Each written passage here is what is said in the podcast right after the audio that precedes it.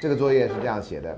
那这次报告我所访问的三个对象，主要是按照（括号没有恋爱经验）（括号），然后（括号有稳定交往中的对象）（括号）和（括号时常的朋友的爱情智商是这方向来挑选，请他们分享两个自己或身边朋友的故事，再加上一个是童话或是电影。我的作业是这样规定的吗？不是嘛？那他自己就就就就做了，还做的蛮长的啊。所以你做错了方向，但是我还是把你的作业念出来啊。也这在另外一堂课就是很好的作业，在这堂课这不是我规定的作业啊，不是啊，你完全没有了解这堂课的性质啊。有的人就写信问我说，是不是写爱情故事就可以？呃，我当时也头昏了，我想你就交作业吧，那你应该听过嘛，这样啊，我可能就说是，然后你就写成这样啊，有些可能是我的问题。好，最后再加上我自己的故事，括号曾经交往但已分手，啊。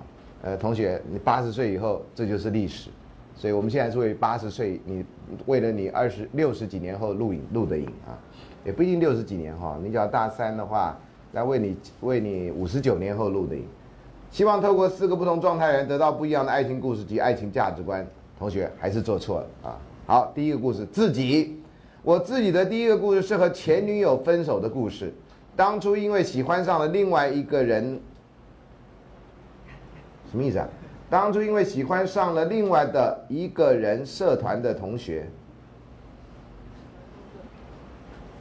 另外的一个人社团的同学，这要怎么念呢？好了，大家应该知道啊，这个至少是一个人，那个社团只有一个人吗？是这样意思吗？好，但却没有勇气承认，也没有勇气处理我自己复杂的感情，把所有的人的关系都厘清啊。觉得你们的作文有时候有点问题啊！我当下没有让女朋友知道当时的女朋友啊，注明一下啊，只有跟当时的几个好朋友。你看，女朋友你就不写当时啊，然后好朋友就写当时啊，几个好朋友跟同学分享我的心情。你看，最亲密的人最是最后一个知道事情的真相的人，这就是关系的悲哀啊！你当初要跟这个人建立亲密关系，就是因为你希望什么事情最先跟他分享。有什么好事情先告诉他，结果你看什么事情都跟你当时的好朋友分享，跟同学都分享了，甚至路人可能都分享了，因为你的女朋友竟然当时女朋友竟然完全被排除在外。你知道这关系啊，在这个意义上早已经在那个时候早已经你就是路人了啊。到了最后，实在是觉得自己已经真的对女朋友没有喜欢的感觉了。你到了后来才没感觉，我看你写在这儿就已经没感觉，我就知道啊。没感觉，对于女朋友也有一点厌倦了，所以随便用那个理由就分手了啊！这个非常诚实啊。呃，如果需要知道他名字的人，等一下下课来找我。不会，老师不会出卖你，老师不会出卖你了啊，放心了啊。老师这样出卖人，现在早已经升官发财，或者早已经头被人家砍下来做成泡菜了，什么之类的。尽管中间没有劈腿，也没有做出任何不对的事情，但却让我感到很内疚。啊，很多人认为跟人家分手的人不会怎么样，呃，我说不会啊，也会难过，程度程度差别是在于他其实主动提出分手，感觉好一点啊，因为是他提出来的。那被分手人常常的难过在于为什么分手这事情他可能真的可以接受，在日多多年以后，但是你不告诉人家为什么，这一点呢是很难接受，甚至一辈子都不会接受。好，居然感很内疚，因为某种程度上呢来说，我算是精神上的出轨。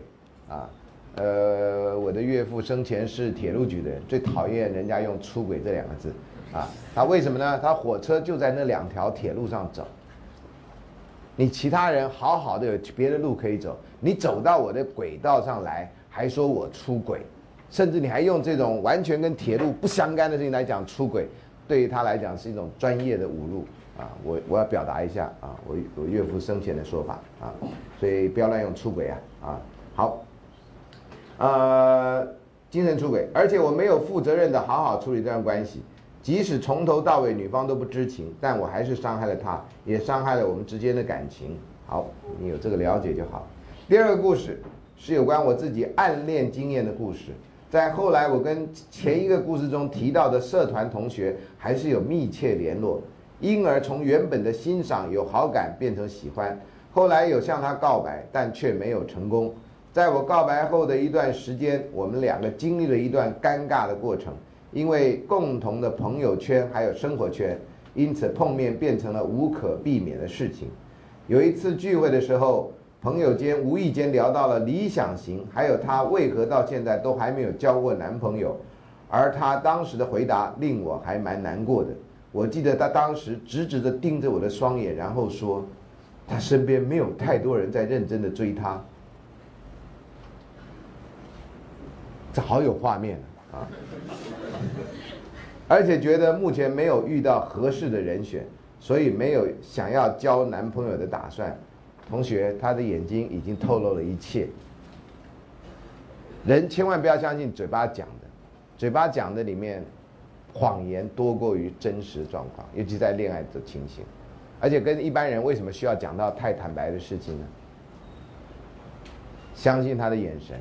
不要相信他的嘴巴讲出来的话，Trust me 啊，好。虽然之后再想想，好像也没有什么。什么叫没有什么？你真的适合修这门课啊！不需要，哎，不是，你适合去听那个上一堂课的这个那个开放式课程，不需要太去介意，介意的介你写错了啊。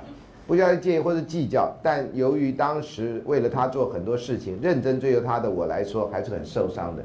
你认为你很认真追求，你有没有听到他说，他都他碰到人都没有人没有人在认真追求他？你们俩认知差距非常大，不在于追求这件事情，在于认真跟不认真这件事情上啊。好，这两个故事让我深印象深刻的原因，除了因为我本身的故事让我自己印象深刻之外，你需要写这段吗？这是。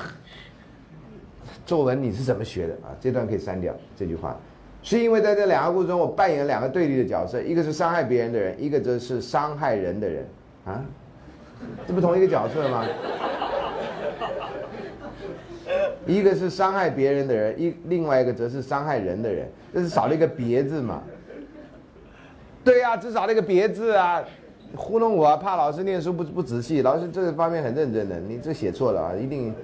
这些经验让我在之后的生活中遇到了有关感情的事情时，会用比以前更谨慎的态度来处理，尽量不要去造成别人的伤害或不舒服。好，而我自己最后一个印象深刻的故事是爱情故事。P.S. 我爱你。嗨，那是故事，懂吗？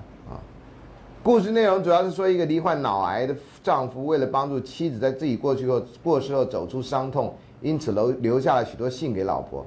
帮助她恢复原本正常的生活，并学会走出伤痛，重新爱人。各位一定要知道，那是个故事，而且那故事要算得非常的准，啊，那算不到飞机失事啊，啊，出车祸啊，那都算不到啊，更算不到会出现什么人呢？啊，当你安排好你弟弟还谁在那最后等着，最后还是肥水不落外人田，懂吗？啊，我不太记得那故事，最后还是有一个人嘛，对不对？这故事让我印象深刻的地方在于，他用不一样的手法来回忆和已逝去人之间的爱。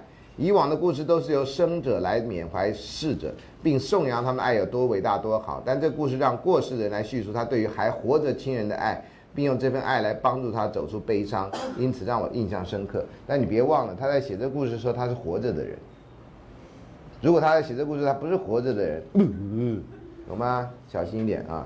另外一个故事呢，也是死的人写的。啊，叫苏菲的什么东西？啊，那也是死人写的，不过那是小说，懂吗？啊，不要真的以为死人会写信回来，啊，还 email 信箱会寄给你来自天堂的讯息，啊，别闹，啊，好，这是他的故事，啊，第二段叫没有恋爱经验的同学，虽然这位同学没有恋爱经验，但有丰富的暗恋经验，括号笑，有笑，有笑过啊，这括号还是要括号一下，我们以前都写一笑，还要笑一下啊。而最令他难忘的两个故事，也是关于他自己的暗恋故事。你为什么不能写他只有暗恋故事？这样就省得这段话讲写那么长啊。第一个故事发生在国中的时候，当时喜欢上班上的一个女生，因为爸妈的压力还有升学的缘故，因此一直没有行动。到了高中，两个人变得越来越好。哎呦，你是念完全中学，好像到了青梅竹马。同学，青梅竹马通常指小学。高中的梅子都熟都烂了，都腌成了梅跟酸梅了。青梅竹马没有人讲那样子的啦，都是小学的。OK，高中的没有人叫青梅竹马了，好吧？那就，嗨，真是，郎骑竹马来，绕床弄青梅，啊，那是小时候你还骑竹马的时候，你高中骑竹马吗？你高中骑铁马，OK？哎，好，有达以上啊，青梅竹马有达以上恋人未满的程度啊，却迟迟没有人开口确定他们的关系。你是嘴巴是出什么问题？要做额裂矫正吗？开口很简单的事。好，最后女生受不了这种不明不白的关系，所以两人就渐行渐远了。好可怜女生，等到后来才受不了。你小学的时候就该受不了啊！你早就谈几场恋爱，等他回来的时候，你已经经验丰富，决定要不要他。呃，好，呃，建议后后来他去向女生告白，人家已经不理他，他才要告白。女生说现在已经没有办法跟他交往了。回不去了，流行的话啊，当初的确是喜欢过，但已经经过了开口的最佳时机之后，感觉也不太对了，所以没有办法接受我同学的心意。我一天到晚劝你们赶快去开口，这样，顶多就是早一点失恋，然后呢，你就叮咚就有了第一次失恋的经验，懂吗？马上要升一级啊！你就是一直等，一直等，一直等，等到后来梅子都变成酸梅干了，你就没机会了。这就是个例子，这两个真实经验在众多（括号问号）啊的暗恋经验中最让他印象深刻的原因，是因为都有一个共同点：时机啊，不错啊，他永远抓不到一个完美的时机，不知道告白最好的时机，因而错过了和一位好女孩在一起的机会，让自己扼腕不已。扼腕就好，不要割腕啊，割腕太可怕。时机啊，你发现了，想一想就可以去做了。发现了，想一想不敢去做，就不要想了，浪费彼此的生命，这就是时机，懂吗？啊，当然，如果你要准时坐飞机，那也叫时机啊。这很冷，我知道。啊，嗯，不知道喜欢上的时机啊，因此在不知不觉中就一头栽了进去。想要对女孩好，想要对她付出，爱情是两个人事情。你想要对她好，对她付出，也要她愿意接受。啊，不然你的付出跟那个都是都是你自找的啊，呃，没法潇洒地离开啊，或者因为天生的优柔寡断，优柔寡断不会是天生的，优柔寡断都是后天习得的，你知道叫后天习得的无助感。很多人从小就被教导，你不要怎么样，不要怎么样，不要怎么样，那就后天习得的无助感，啊，我也可以教你，你就要怎么样，要怎么样，要怎么样，然后就是后天习得的自主动感，啊。不要认为这是天生的，让他面对爱情的故事的时候，无法坚定的跨出那一步，错过完美的 timing，因而有许多美丽却哀伤的回忆故事啊，那个美丽都是你自己安慰自己的，没有美丽故事，只有哀伤的故事啊。而他告诉我的，童话故事大多是从迪士尼改编的电影中挑选出来，这上礼拜我们已经经历过了啊。而他说，在迪士尼的故事中，最令他印象深刻，则非阿拉丁莫属。印象深刻的原因是因为阿拉丁可以摆脱他的劣势，还有别人对他成见，勇敢的去追求爱情。你连卡通人物都不如啊！你可以叫自己阿拉饼啊，比丁还高一级啊，对不对？下一次阿拉乙啊，那你知道最高级叫做什么？你就知道了嘛啊，叫阿拉夏这样啊。如果你有办法，就阿拉西，那就是不一样的团体啊。好。印象深刻原因啊，呃，摆脱这个不受任何拘束，即使中间有波折犹豫，并非全然一帆风顺，却还能踏出坚定的每一步，往自己的理想迈进。他很羡慕这种能不顾一切追求爱情，也就是因为他常常犹豫太多，怕顾此失彼，最后才无法成功。你完全没讲阿拉丁喜欢谁，所以这你还不了解，爱情是两个人的事情。你认为只要主动就没了吗？还有阿拉丁有个神坛，是不是？那你也没有，你可能有电台啊。有一次我一个朋友问我说：“哎，冬天到了，我该不该买一台买一个电台给我的狗？”我说：“千万不要。”他为什么？我叫你的狗变 hot dog。啊，后来他孙老师，你是真的吗？我最怕人家我讲完笑话，还有人我追我的，你讲的是真的吗？啊，第三个笑话是不是笑话？讲错了，你看我还真的模式没有切换过来啊。在稳定交往对象的同学，接下来故事是一位女同学的亲身故事。这位同学的第一个亲身故事是和前男朋友分手时的故事。你这故事这两个字不要钱哈，你一直用，每一个句子都有。当时在交往前男友仍花名在外。哦，当时在交往时前男友人花名在外，有很多女性友人过从甚密，尤其是和前女友。啊，你的朋友不是他前女友，他还有前女友。有一天，当他们两个一起出去吃饭的时候，男生就突然开始讲他和前女友的性经验，还有交往的过程，并开始比较起两个女孩子，让我同学非常的尴尬。你为什么不问他为什么呢？你为什么要讲这个呢？你为什么要比较呢？啊，你可以问他，不要只有尴尬。如果这情况很特别，是不是有一个隐藏式摄影机在哪里？要看你的反应呢，还是怎么样啊？你就只是尴尬，干嘛呢？你不是很很不高兴吗？而在交往期间，男生曾经劈腿多次啊，还带着前女友，还带着前女友，还到他家过夜多次，让我同学非常的生气，最后决定要分手。有一种叫零容忍制度，零容忍听起来像一个人的名字啊，我觉得是个很好的那个可以做一个人形立牌，叫零容忍 （zero tolerance）。你只要在交往的时候，你告诉他，你只要做一次，我就不跟你来往，啊，那你看他要不要做第一次？啊，很多人就是因为没有零容忍政策，认为可以忍耐，可以忍耐，可以忍耐，他条件比我好，他跟我在一起那是我的福气，所以你就忍耐，然后那个人就一直欺负你，他看你的界限在哪里？你就是一个受气包，你完全不了解要平等对待、共同奋斗。你不做的事情，他也不应该做，就这么简单啊！如果不行，你在交往关系里面，你就去去就是去当受气包的，你就是进入一个很烂的关系啊！在这个时代，我不知道你们为什么要做这件事情。古代人没办法，你们这代人有办法，你们还愿意去做这样的事情，还前仆后继去做这样的事情，我实在为你们感到难过啊！好，这是 timing 的问题。男生一开始表现出悔意，亲自到女生家里跟女生还有他的爸妈道歉，但却没有被接受，那不就应该完了吗？这故事，对不对？为什么没完呢？之后或许是为了挽救、挽回和我朋友，或许是为了报复（括号正确原因并不清楚）（括号），便开始到处放话攻击我同学。我们会在唐朝的时候学到，在唐朝就有这样的故事。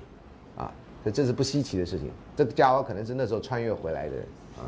好，公主同学跟大家说，分手是我同学一个人单方面的在闹脾气，请大请大家不需要太注意。还说我同学也做了很多对不起他的事情，例如劈腿、男女关系复杂、有很多性经验等等，让我同学不生其扰，可以告到性平会去，啊，你可以告到外面去，告到警察局去，啊，这都是可以你可以做的事情，啊，不然将来你八十岁大寿的时候。你的曾孙子可能收到一封信，是八十年前的。哎，听说你阿周哈，林周嘛哈，然后你就考虑一下八十年后你的名誉这样啊。这个故事所以让我印象深刻，是因为这个男的太让人厌恶，也太恐怖了。那你的同学呢？你同学是不是也做了劈腿、男女关系复杂、很多性经验的事情呢？他不仅是一个花心的男生，无法给女朋友安全感，而且还是个恐怖情人，在分手后到处诋毁女生，让人害怕。那这女生做了什么呢？这女生被断手断脚了吗？被绑在一个仓库里吗？这女生很无助吗？这女生为什么不反击呢？为什么不告他呢？这完全不能理解。好，人把你打成这样，然后你就觉得你同学好可怜，然后我也不懂，你为什么不劝他去告呢？收集好这些资料就去告他呀。还是你你你你的女同学也有不可告人之处啊？那这关你什么事呢？你的正义感是怎么一回事呢？唉。而他的第二个故事是现任男朋友的事情。当初在一起前，我同学犹豫了很久，一直不确定要不要跟这个男的在一起。他认为这个男生是一个很好很重要的人，但因为前男友的缘故，他觉得自己不够好啊。以当时的状态来说，并不能有把握跟男生稳定的交往下去，而且还有一部分原因是因为他怕他的生活生涯计划因为恋爱关系而被打乱原本就安排好的节奏，最后还是在一起了。但当时的犹豫还有挣扎过程，现在回想起来还是很辛苦，因为怕自己辜负了一个好男生的心意，也怕打乱了自己未来没有梦想。这两个故事之所以让我同学印象深刻，是因为他在这两段感情中发现他对待感情的态度开始转转变了。以往他着重是男生的浪漫跟贴心，现在他则是更重视男生的个性还有品德，有吗？哪里有品德跟个性呢？好像只是很好很好很重要的人，然后担心因为他的生涯计划会因为恋爱被打断原来既一定安排好的程序，哪有恋爱哪有个性跟品德？你前面这段都没写这个。啊遇到好的男生，开始对对方着想，怕耽误了对方，所以你还是跟他在一起，不是要耽误他吗？我我真的有时候不太知道你们自己不在跟同学聊天的时候到底都想到什么，所以听把你把你的话念出来，把你自己想念出来，你不觉得这里面有矛盾的地方吗？你写的顺的要死，你不觉得这里面有很矛盾的地方吗？不是你的问题而已，这是很多人的心态都是这样啊，好怕耽误了对方，而不是像以前一样会不顾一切勇敢的去爱，开始深思熟虑为对方思考，有吗？别自己骗自己，你根本就没有深思熟虑嘛。你就跑到另外一个极端而已嘛，除非你的故事写的不只是这样啊，那当然是另外另当别论。而他所选的童话故事是美人鱼的故事，理由是他无法理解为何女生要爱一个人就一定得牺牲自己。他自己的第二段恋爱不就这样吗？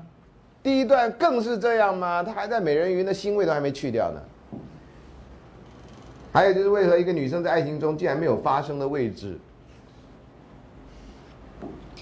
这一切一切让他百思不得其解，我也百思不得其解啊！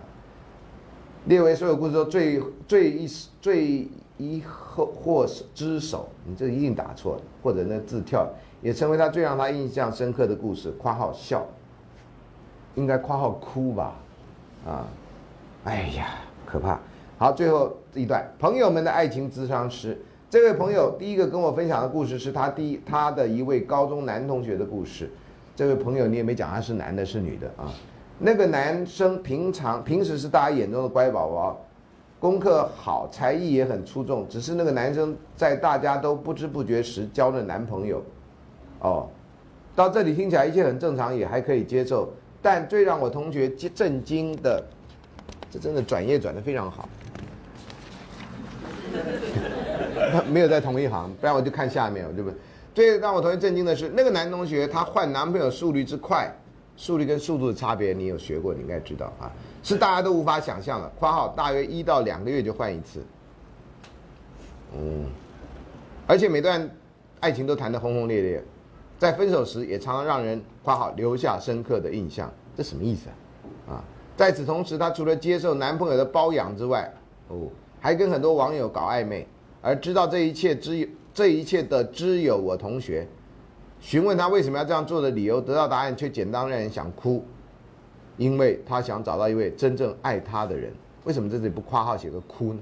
啊，第二个故事则是他的一位女同学，这个女同学有一个交往多年的男朋友，也有一个认识很久、十分熟人的男朋友。她知道男同学喜欢她，你这竟然写成个动物的她啊，这是这跳字跳的太可怕了，说我就忽然间。发现这好像是理查·帕克的故事啊！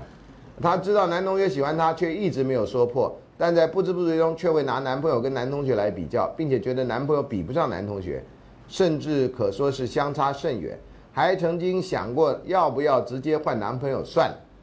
这好像你去店里面啊，老板，我这买五十块那个我要退哦，那我要换成三十块这个，你要找我二十这样啊？哎，但之后呢，男同学因为戏故开始跟他闹别扭。要求她跟男朋友分手，男同学跟她闹别扭。同学有什么身份闹别扭？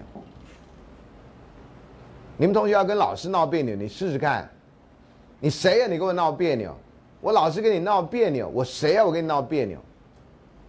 闹别扭是有特殊关系人才能做的事情，啊。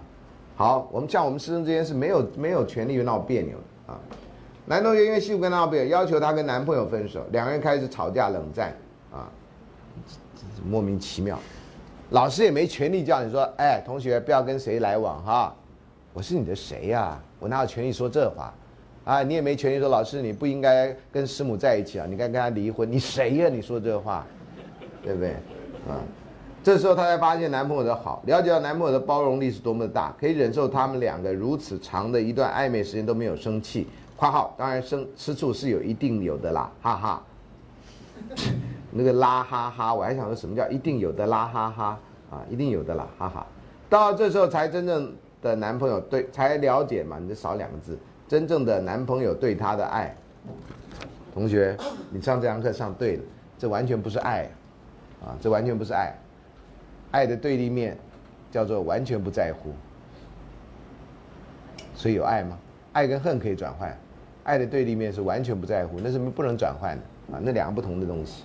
第三个故事有关一个女生。有天晚上，这个女生还和男朋友一个女生还还男汉男朋友，你打错了，汉男朋友准备要一起回宿舍，当时是冬天的凌晨四点，男生抛下她一个人独自在路口，反而是送同行的一位学者回家，让这位女生很受伤，不能顺路嘛。你就跟你女就跟着女朋友一起送学姐回去，然后再再送女朋友回家嘛，这不是很简单的事情？就要抛弃这个女的去送学姐回家，啊，女的很受伤，凌晨四点啊，不受伤也难啊。之后两人大吵了一架，女生认为男生不够贴心，而且没有礼貌、没有风度，这都是不是真正的理由，啊，这都是在那边 hit around the bushes，你想讲什么你都不知道啊。不应该把女朋友丢在那边，然后就一一走了之。我最近听到一个人对于三十年前，她的现代丈夫把她抛弃在街头，去跟接到朋友电话，马上就跟朋友见面这件事情，还耿耿于怀。三十年前的事情啊。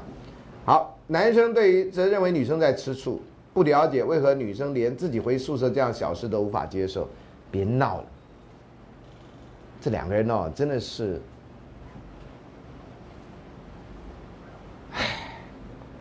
不愿意面对真相吗？啊，这回宿舍是小事，那你干嘛以前天天送他回去呢？可怕呀，可怕呀！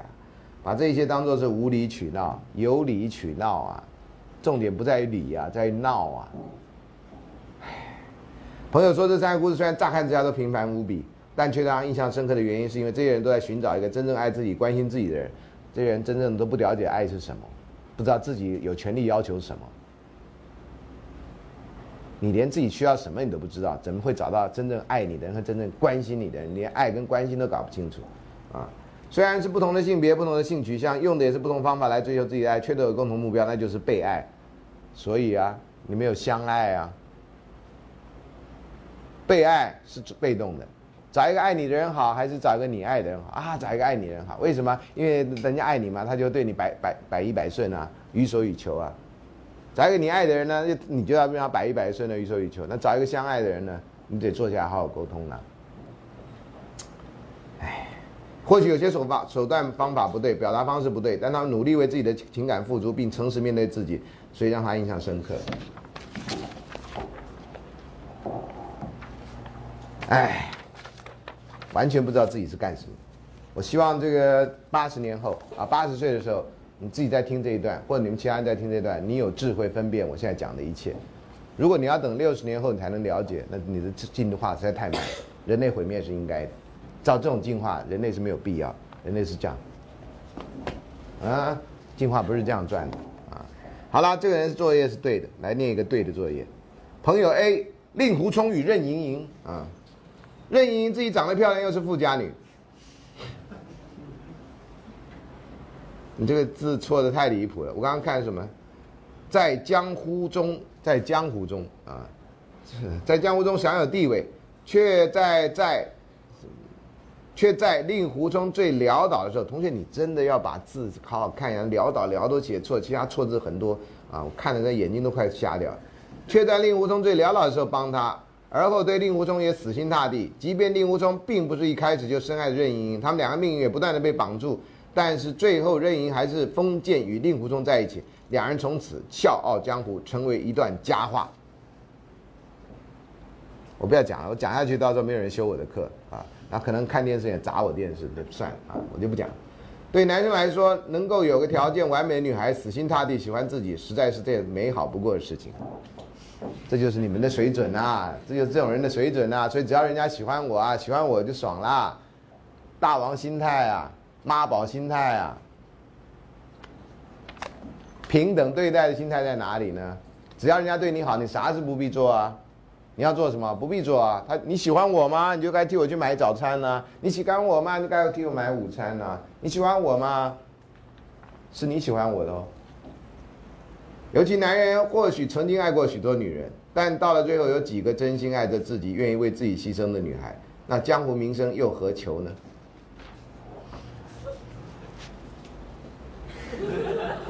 二电影《蝴蝶效应》，刚刚不是录影带出问题啊？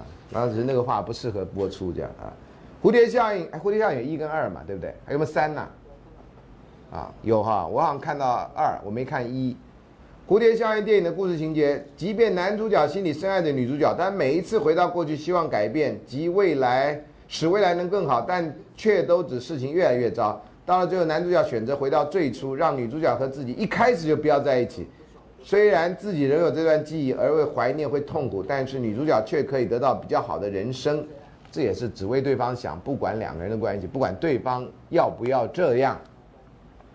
你可以回到未过去，我就不能回到过去吗？那你改成你的未来，我改成我的未来，那世界就越分越奇怪了，不是吗？平行宇宙越来越多，最后就每个人都压缩在一个奇怪的空间里。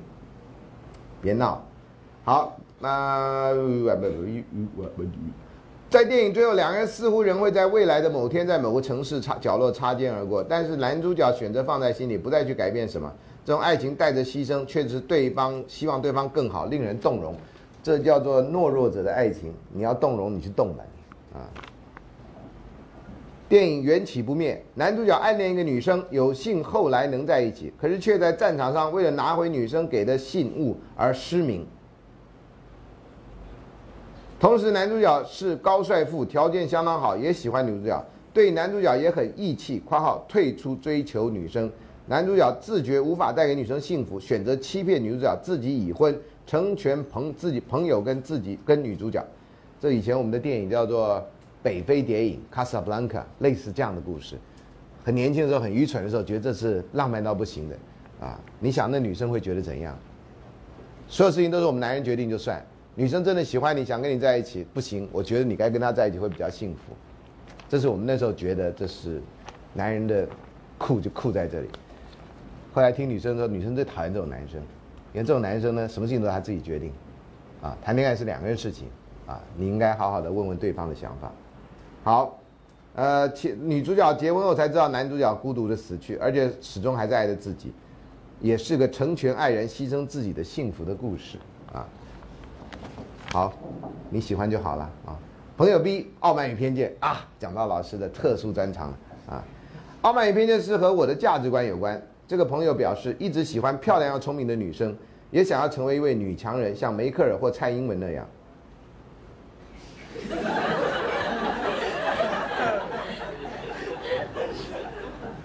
他是写在女强人后面，不是写在漂亮女生后面。OK，好，你喜欢就好了哈。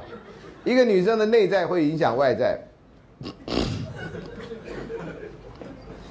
你讲的不应该是梅克尔，或者是啊，也就是一个人的气质会影响外表，或给人的观感，给人观感当然比较容易哈，影响外在这个好像还是要靠医美事业才比较有具体的那个啊，那靠那个那真是一个真是一个说法，气质给人家感受会真的不一样，但是啊，你懂我的意思啊。好，他很喜欢《傲慢与偏见》里的 Liz，别忘了，那都是有不同的人在演，他都是选漂亮的女主角，啊，你你想想在里面把那人换一下，啊，嫁给 Mr. Collins 那女的来演女主角，你试试看，啊，你会不一样的。电影就是要满足你的幻想，的女主角都一定要漂亮，啊，所以女主角不漂亮，这戏就很辛苦，这样；男主角不帅，这戏就非常非常的辛苦。史瑞克真的是一个奇葩，啊，史瑞克真是奇葩，啊。不那是给小孩看啊，所以好，因为他聪明又慧捷啊，但他也非常没有出路，生活在那个时代是非常痛苦的时代啊，因为你只能坐在那边被人家挑选，你几乎不能够选择怎么样。然后他很幸运的是没有嫁给 Mr. Collins，那他的那个是朋友嫁给 Mr. Collins，因为 Mr. Collins 有财富，那 Mr. Collins 将来继承。这个 Bennett 这家人的财产，啊，所以这是，所以到时候他继承这家人财产，本来是要，本来 Liz 要嫁给这个这个 Mr. Collins，那他嫁给他以后，他家财产就会保留下来，可是他没有，那这故事要怎么安排呢？当然安排他嫁个更好的房子更大的，所以你看那电影，他第一次到那个 Dar Mr. Darcy 家上，所有连看电影的人都那样，哇哦。如果反过来，他住的是 Mr. Darcy 家，然后到了那个他们 Miss Bennett、Mr. Bennet 的家，有，呜，不是吗？这电影还不是在讲钱吗？虽然我很喜欢这电影，但是我还是得说说清醒的话，懂吗？有的时候老师喜欢，也跟大家一样，就沉迷在里面，那是不清醒的话。还是要清醒的时候。我们当老师一定要清醒的时候。好，他喜欢《傲慢与偏见》的 Liz，你应该讲那电影里面那个，因为小说里面没有没有没有形象，所以你不知道他应该长什么样啊。电影里面不管哪一版啊，选的女生都很漂亮啊，或者都是聪明跟慧洁啊。女主角长得漂亮，大家都认为她聪明；长得笨的人看起来就是长得丑人看起来就笨。这是我们的误解，所以电影就利用我们的这种偏见去寻找，就迎合我们的想象。有多少真的聪明漂亮是在一起的？如果你自己觉得你自己不聪明或不漂亮，你怎么可能考上台大？或者反过来讲哈，我们都相信聪明跟漂亮是合在一起的。我们在台大选学生就很容易，我们不参加这个什么机测，也不参加学测这样，我们参加选美。台大今年开始招生了啊，多少帅哥美女开始在这台大在台在走台步，从这个校门口走到这个椰林大道底啊，能够呢穿高跟鞋走完的人就是那个，然后外文系要走几圈啊，什么系要走几圈，然后走到你脚不会累，那就是你的台大新生。今天台大新生入学了，这样啊，然后就开始看哇，帅哥美女啊，哎，因为他们都很聪明，身高一定要多少啊，什么都一定要多少啊，然后我们这里附设什么模特儿学校，啊，我们也不必附设，我们就是模特，修哥都是我们的人，啊，什么台大什么十 G 五 G，开玩笑，我们根本就是三 T 啊，一 T 还不够，三 T 那 G 算什么啊？现在硬碟不都三 T 吗？啊，好。相同的，呃，因为他聪明又慧洁，但他当然也有通俗缺点的偏见。相同的，Darcy 也是典型的白马王子。Mr. Darcy 不管哪个电影演，都是那种 要怎么描写他，都那种一副很痛苦的样子。你不觉得他就好像那种有便秘，你知道吗？宿便好几天，然后 Mr. Darcy 一出场就那种。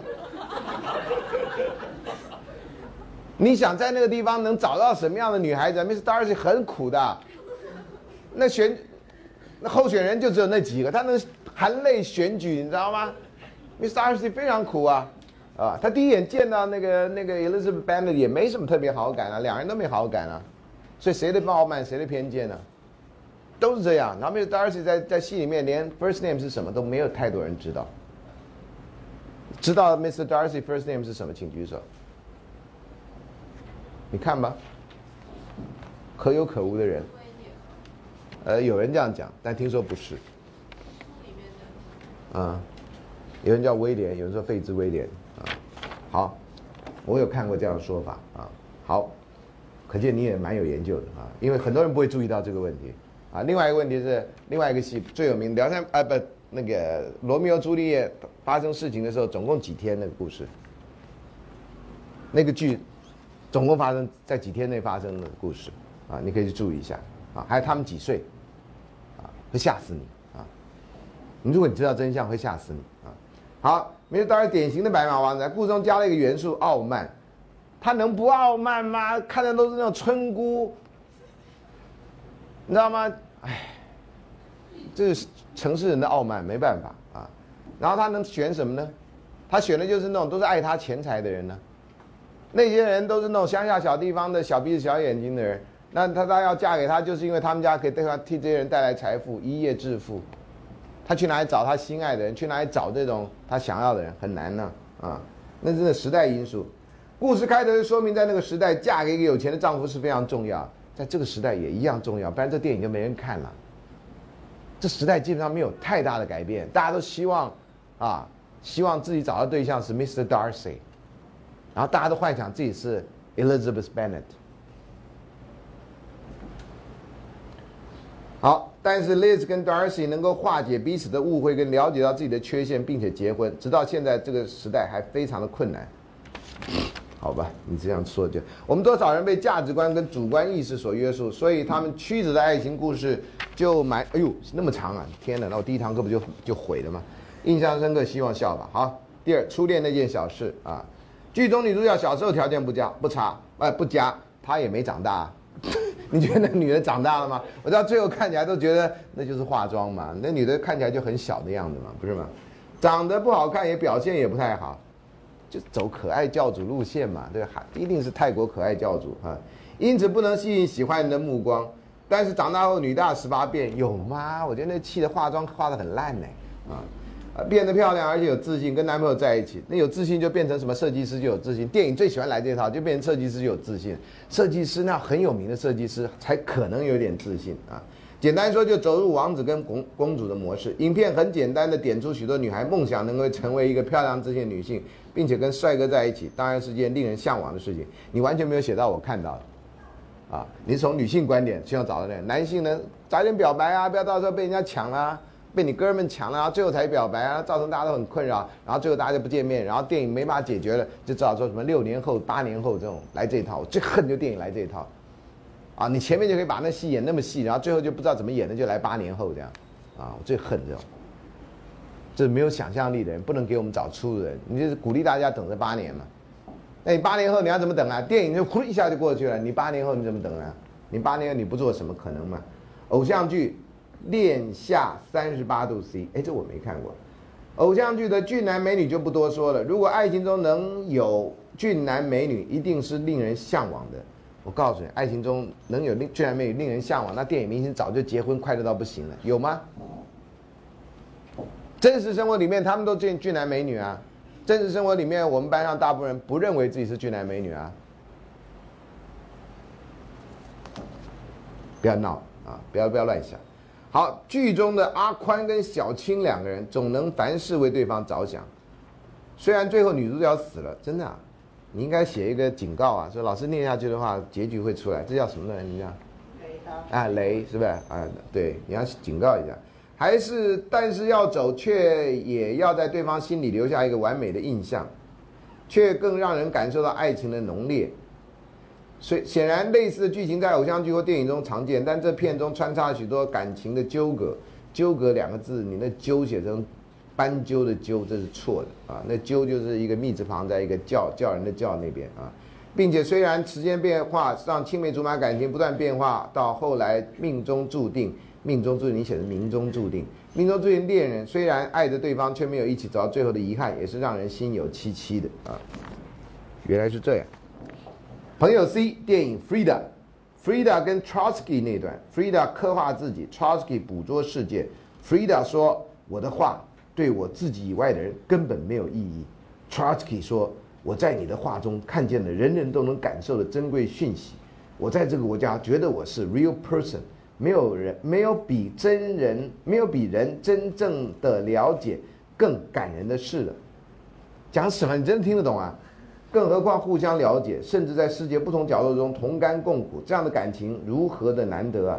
他们的爱这么欢愉，互补伤痛，仿佛为了彼此而存在于世上。我以为人生伤痛是负数，但真正的爱情就是把你的伤痛当成礼物珍惜的人。这你看电影记下来的。括号电影中的 Rivera 一开始用言语说出类似的话，但可以看到 Trotsky 完美的实践，即便到最后，Trosky 负责任的舍去这段爱情，成就另一半的幸福，当然这是另一种爱了。有看过这电影的举手。啊，难怪你们完全没有反应啊！这是那西班牙墨西哥画家，一个女画家，啊，嫁给当时的墨西哥男画家叫 Rivera。人家没看到这故事，人家看了半天就没。所以我问你们看过这电影没有？每个人看电影的重点都不太一样啊，很奇怪。好了，Trotsky 就托洛斯基了，后来在墨西哥被人家拿斧头砍死了。他是第四国际的，你念政治政治思想史，这是很重要的一个人。那讲这边讲到他跟这 Frida 的一个爱情故事啊，呃，你看你们看电影就有差嘛啊。好，陈升狗脸的岁月 MV 啊，MV 也可以拿来当故事，好吧？我一直对模糊的爱情很有兴趣，你只要把眼镜拿掉看电视，就叫模糊的爱情，这有那么难吗？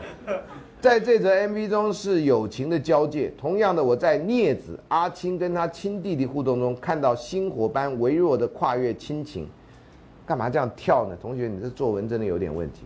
狗脸岁月 MV 中或许更多人解释年华不在，但故事里却无法让人忽视那段情，那年轻纯纯的爱是这么的朦胧。在深而深埋在心底、潮水冲击不到的岩礁岩洞穴中，三个点，我只有三条线啊，只有在台风烈台风烈雨强袭，脆弱的岩壳才会崩解，而找到爱的痕迹。同学，你是不是在写那个文案的人呢？好可怕这文字！我想我喜欢这样这种例子中传达的若有似无的爱，有爱大于欲望的爱，闪瞬即逝而无法大力缅怀的爱。虽然只是 MV 中的一个故事，却搭配着歌曲，给我很深刻的印象。这样的爱情，是这样的爱情时是一种伟大。你说了算。电影《建筑学概论》这我也看过。这部电影跟去年当红的那些年我们一起追的女孩剧情上有些类似，有吗？呃，皆为男女间在求学时的爱恋，这叫类似。等到过了数年，出社会后相遇，但这部片比那更为精致啊，比那片更为精致。学生时代的纯纯爱恋可以一直藏在心里，但若在出了社会，某天人的相遇，再一次重温学生时代的温情，是令人向往的。而这样的故事其实也让人惋惜。若彼此真有缘分，为何不能把握当时，而要到后来才去回味、去后悔，已错失了一段美好的时光？从国高中学到大学，总是会遇到几个自己有点喜欢的女孩，但是大多没有表明，然后就这样毕业了，再也没有机会联络。就好希望能够像电影的情节一样，在未来重新跟喜欢的人相遇，并且展开一段恋情。同学，你电影有没有看好啊？他相遇了，没有展开恋情啊，就展开了回忆啊，后来也没在一起啊。哎呦，不小心把结论讲出来。啊，看过电影的举手。建议大家去看一下，还不错看，啊。当然，韩国片了啊！希望你看的时候不要想太多这个件事情啊，不然你很难看下去啊。好，自己电影女朋友、男朋友，当时看这部电影就相当感动，在三个人两男一女间，其中还有一个同性恋者。呃，看过这部电影的请举手。哎，差不多多。哎，怎么都你们几个人举手啊？以后要看电影的请坐前面，怎么没看电影坐后面，这样可能好一点啊？你没看电影就不知道人家讲什么吗？好。呃，彼此相爱却得不到最爱。啊，这部电影我还没看啊。随着时间过去，三人从学生出了社会，有各自的发展，却依然困在爱情的束缚中。对于感情的执着很让人共鸣的，但是人却总是要面对现实，自己最爱的往往不是一起走到最后。而随着年龄跟经验的增长，人也随时的改变，人跟人的感情也受到影响。当到了最后，发现我们都变了。却仍然有些故事可以一起回味的，那也是一种痛快。这个故事感觉相当写实且深刻，而我自认也是不断追求所爱的人。但是，如同电影故事中的主人公一样，努力花时间追求的人，或许改变了，也或许永远不属于自己。这样的感情只让只让自己被捆绑困住。但回头想想，在感情世界中不也常是这样吗？你困住我的，我困住你啊。三二，钟楼怪人。啊，看过这部的请举手。哎，差不多又是这些人。好，虽然是个充满欧洲文明脉络故事，其中也带有对吉普赛女性的歧视，但有对钟楼怪人的歧视。为什么那怪人得住在楼上呢？对不对？他就不能不是怪人嘛？并且深刻的表现出男人们为了红颜而显露出来的人性。在我看来，男人总在面对爱跟性的时候，最容易展露其本性的样态。这到底是男的是女的，搞不清楚。好，啊，而人性的丑陋歪曲，却总是写实的触碰到一些自己曾有过的体验跟想法。不同背景的三个人，有握拳的，有有有俊俏的，有一片痴心却长得最丑的。爱上美人的心，岂有分长相跟权贵？但是当大家深爱一个人的时候，却是悲剧的收场，令人唏嘘。似乎也是爱情的无常。当一个男人真的爱上一个女人，他是不会轻易退出的。那种无所不用其极或者痴心妄想都令人动容，但女人终究会有其倾心的对象。如果自己不是被爱的那个，又怎能容忍？又怎么能够忍受她躺入另外一个男人的怀中呢？第三，薛平贵与王宝钏，知道这个故事请举手。哎呦，好，谢谢。我只要了解一下，因为觉得这个已经有一点有点古老了，这样应该超出你们的那个。如果硬要找中国的爱情故事，虽然故事充满不合理的幻想，谢谢你，你这你也知道啊。但薛平贵王宝钏故事是我最喜欢的一个啊，我最讨厌就这样的故事啊。使王先使王宝钏身为官人女子，愿意抛绣球知信嫁给当时是乞丐的薛平贵，并且为他苦炖十八年寒窑，感觉跟现在的，你这打错字，什么夫妻感情观念不太合，却透露一种不离不弃的精神。谁不离不弃啊？另外一个家伙回来，从西凉逃回来，然后呢，看到路上有一个小孩，不就把人家给杀了吗？都他射箭那么厉害，将来一定会怎么样？就把他杀了。回来一看，他他的太太的那个房子里面有一个男人的鞋，就觉得太太搞七捻三。他自己在西凉当了驸马耶，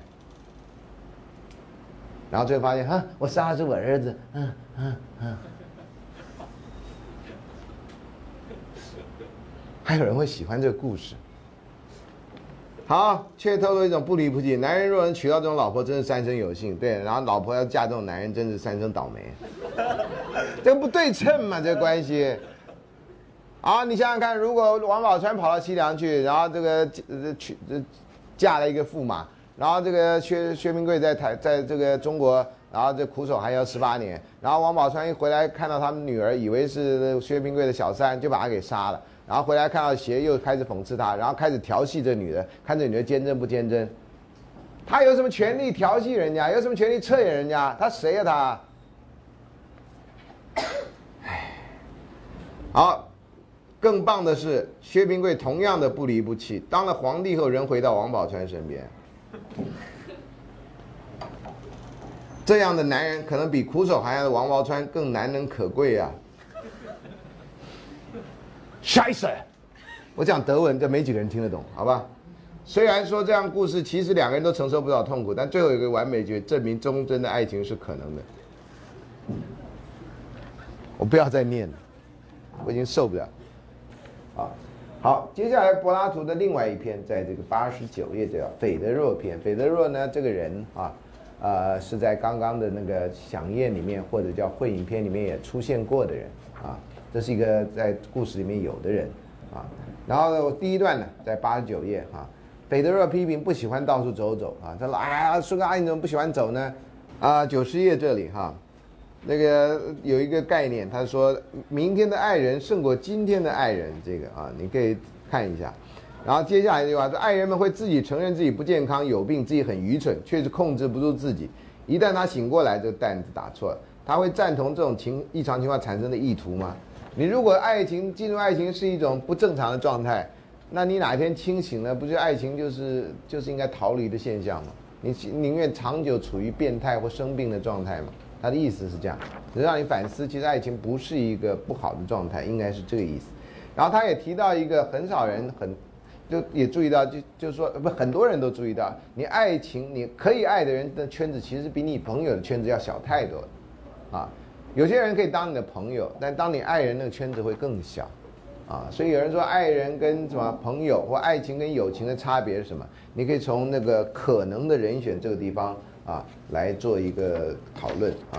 那当然程度上面是另外一个讨论，这样啊，嗯，啊，另外一个概念在九十一页这里，爱情是盲目的，啊。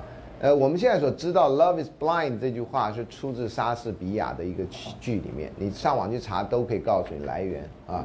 呃，“love is blind”，可是这个在 “love is blind” 之前，很多人就发现啊，很多人都发现啊，你一旦谈起恋爱来啊，人呢是没有区别力的，跟一般跟他的平常表现啊。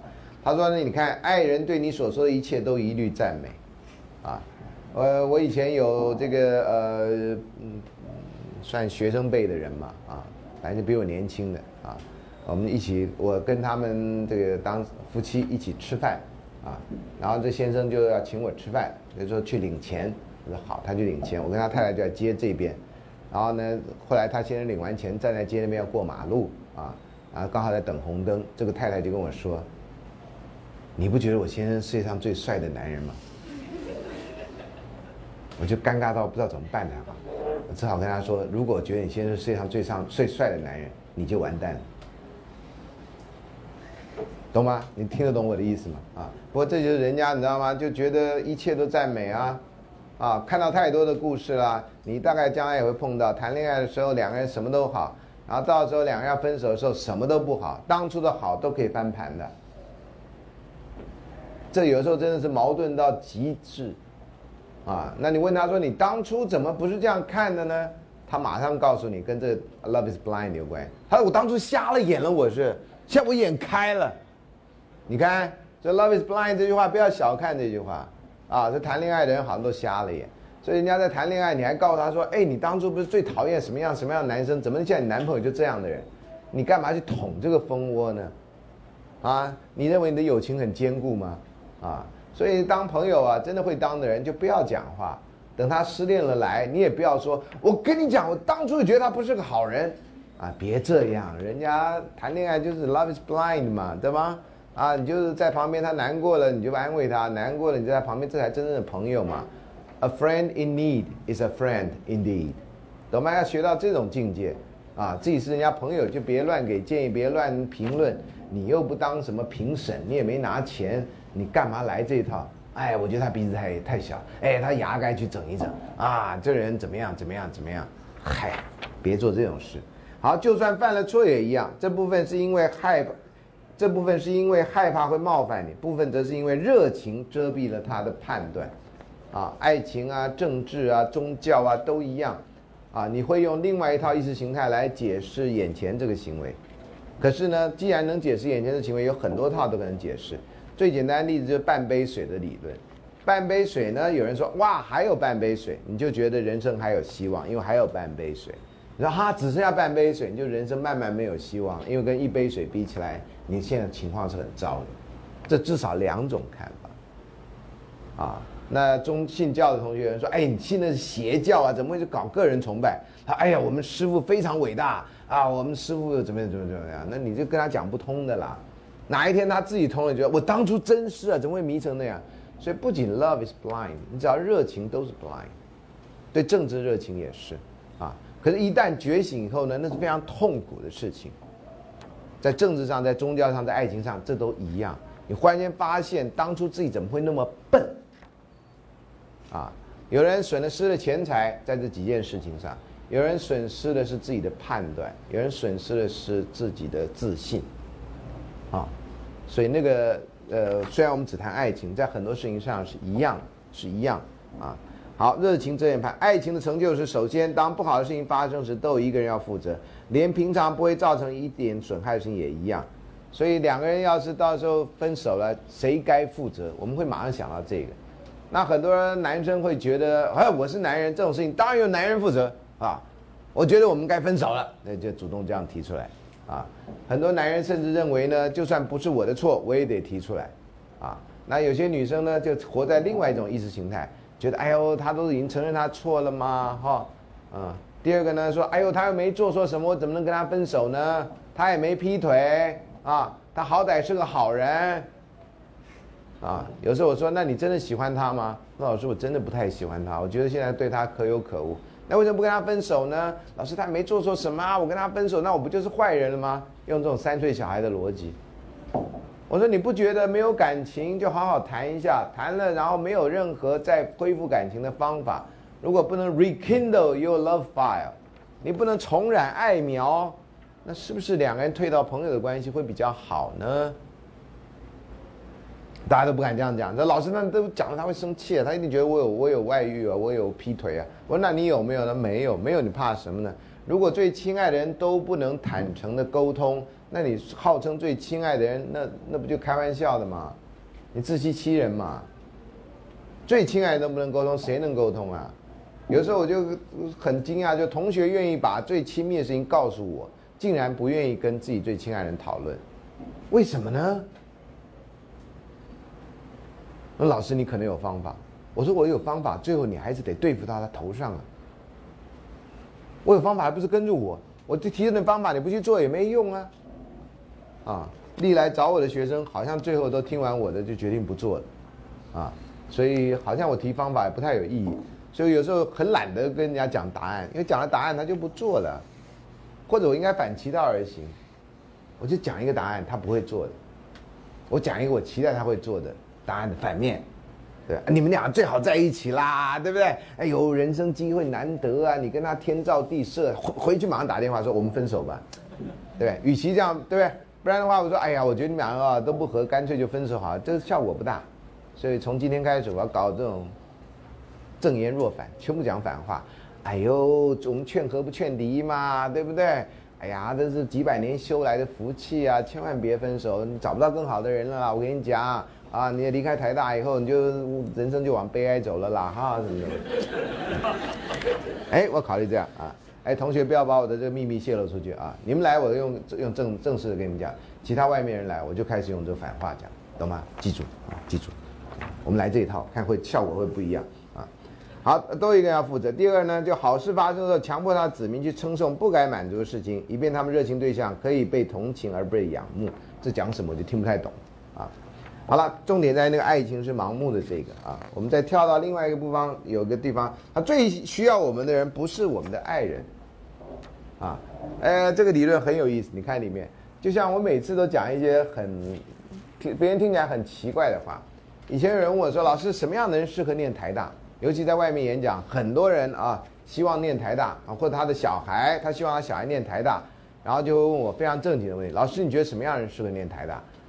结果讲出来，他们都吓死了。我说啊，那考不上的人适合念台大。他说什么意思？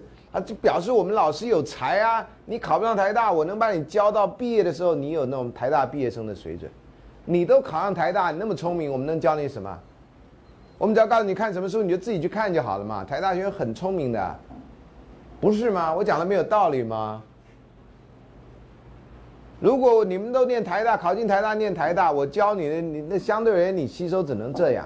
然后那家伙呢，从他每天上课觉得啊这样，他到毕业的时候四年后他最后底跟你一样，那他学到的是这么多，你学到是这么多，你想不是考不上台大才该念台大吗？才能显示我们老师有才啊。我们一才能够把你教到你花的钱都值得，不然你们来我讲的你都知道，回去看讲义你也知道，甚至比我上课讲的还要多，你可以学到更多。你来上课听我干嘛？讲笑话吗？来专门看的会被剪掉那段吗？哎，好好想一下啊啊！所以需要我们的人不在，需要念台大人就是考不上台大的人，是同样的逻辑啊。好。接下来在下一页啊，有一个地方啊，第九十三页说爱情是一种欲望啊，但现在我在第爱的分析里面有讲，爱情是一种欲望，大概只是三分之一了哈，或者是几种种类的一种。爱情当然有欲望这一面，但绝对不是只有这一面。那它有两种原则啊，一个就叫节制啊，你不要欲望太过。那这跟孔子讲“关雎，乐而不淫，爱而不伤”有什么明显的差别吗？啊，那放肆呢？就是你把事情搞到极端嘛。你爱一个人，你就一定要到手才为止，啊，你到无所不用其极。你爱他，你就到 stalker 他。人家说不要，你说不，我一定要让你转变心意，我让你看到，这全世界只有我是最爱你的人，啊，唉，好，有的人就这样说，执迷不悟，食古不化。啊，有些地方呢，其实有病的人。啊，他觉得什么事情他都能克服，啊，我就是这样才考上第一名的，我这样才是我们全县第一名的啊！今天我喜欢你，我一定要得到你，不得到你绝对不不终止这样。嗯，有这样的人呢，嗯，有这样的人呢，嗯，然后爱情是最强烈的激情啊，passion，啊，特别有的人认为这样才是爱情，没有轰轰烈烈的情况那就不叫爱情。有些人深深的相信这一点。然后这当然受到了这个好莱坞电影啦，或者言情小说的这个这个这个呃叫什么激励这样，啊，所以这个有时候很可怕。那也就是因为这样相形之下，很多同学对于自己跟男朋友或女朋友之间的温温的感情感到怀疑，啊啊，最常见到的问题之一就是老师，我跟我男朋友已经交往了一阵子了啊。我觉得我跟他在一起比较像亲人，比较不像爱人。你所谓的亲人就没有轰轰烈烈的感情，你所谓的爱人就那哇，每天会这样接吻别啦，然后相见的时候会那样啵儿来啵儿去的，啵儿到嘴唇都肿了或者什么之类的呢？啊，翻来覆去的啦，他们大陆叫滚床单这样哈。呃，大你大概觉得那才叫爱情啊？那如果照那个的话，那当然每个亲情听起来都很不上不了台盘嘛。呃，你跟你男朋友最近滚床单什么时候？我们没床单，我们睡睡袋的。不然怎么讲呢？啊，所以才会有这样。我像亲人不一样的，我说亲人有两种啊，我不知道你的意思嘛。有的亲人是不来往那种亲人呢，有仇恨的那种亲人呢，啊，会把这个妹妹的头割掉的那种，然后腌成萝卜什么之类的那种亲人呢，这种，对不对？那是亲人啊。另外一种亲人是很有感情的亲人呢，你不管多晚回家，都有都你就不用担心你要到 seven 去买东西吃，你们家就是 seven 呢，全家就是你家，譬如说，那种亲人。给你的感觉是安全的，啊，是个避风港，不管发生什么事情，你到了他那边，安了。这种亲人呢，那这种亲人什么不好？好，那讲前一种亲人，那当然很不好。所以你用这种亲人不是一个很好的比喻，这样，啊，因为在爱情有不同的阶段，你要每一天都要让肾上腺素分泌那么强，然后每天看到就像干柴沟通烈火，这你撑不撑不久的啦。就像有时候有晴天，有时候有阴天，有时候雨天，总要有一个 cycle 或者有一个不同的变化。人生是这样，爱情也是这样。你要学习去在什么时候面对什么状况。就像你天气热你就少穿一点，天气冷你就多穿一点，就像这样子应付一样。好，所以你要一定要强调这个，一定要都一样，这是不可能的事情。很不幸的，很多人都在这个不可能中要求。所以呢，你会觉得我们的爱情没不长久，我们的爱情不能永长，不能永续经营。永续经营并不表示你这辈子都会很好啊，啊，呃，老师有没有一种花可以一直开不会谢的？有啊，塑胶花呀。答案出来，有没有一种爱情是那个有啊，塑胶爱情啊？嗯，所以你可以这样想。好，那爱人呢，通常会喜欢比自己弱的人，啊。那这个男同学呢，如果还有这种想法，那真的你你真的是穿越的时间有问题。我们在小的时候都训练自己，我们既然是男人或男生啊，我们就要会保护我们自己的家人，保护弱小的人，特别保护妹妹，保护将来长大保护妈妈。那如果有女朋友的话，我们当然要保护我们的女朋友。这是男生从小被训练。那女生呢，在这个呃社会化过程、性别社会化过程，就是你小时候要叫柔顺，你要替别人想啊。到人家家呢，要学会叫人家啊什么名字，然后最好能够帮人家倒茶啊，察言观色。女生比较被训练要做这样的事情，所以你们现在呢，很多女生呢会被妈妈觉得你没教养啊你。啊，怎么到人家家不不不称呼人家呢？你觉得人家来了，你也不叫人家呢？你连倒个茶都不会，削个你苹果都不会，你这样将来怎么嫁出去？你妈妈就担心这种事情，对不对？那可见你知道，在他们那个时代，他们就要会做这种事啊。再不愿意，他也得做装个样子出来啊。你们女同学要到男朋友家去，这是最大考验。你不知道那男朋友的妈妈是属于古代型的还是现代型的？属于古代型的，他你每一个动作都在观察你啊。比如吃完饭以后有没有去帮人家洗碗啊？这个动作一定要做出来，你要先往厨房去，不能先往厕所去啊！吃到饱，我去厕所一下，好吧？你不能这样啊！你好歹做出来，装出来之后，我到厨房去，你就当做啊，厨房啊，经过厕所哈，厨不要去厕所，要经过厨房。然后说，哎呀，谁呀？孙妈妈可以帮你洗个碗呐？讲听起来多好，不用不用不用，哎呀，没关系，我在家都洗碗呢，懂吗？这就加分题就进来了，是吧？这叫自入性行销啊！他当然不会打电话去问你妈说：“哎，你们女儿是不是都在家洗碗啊？”啊，当然不会问啦，对吧？这是加分题啊，对不对？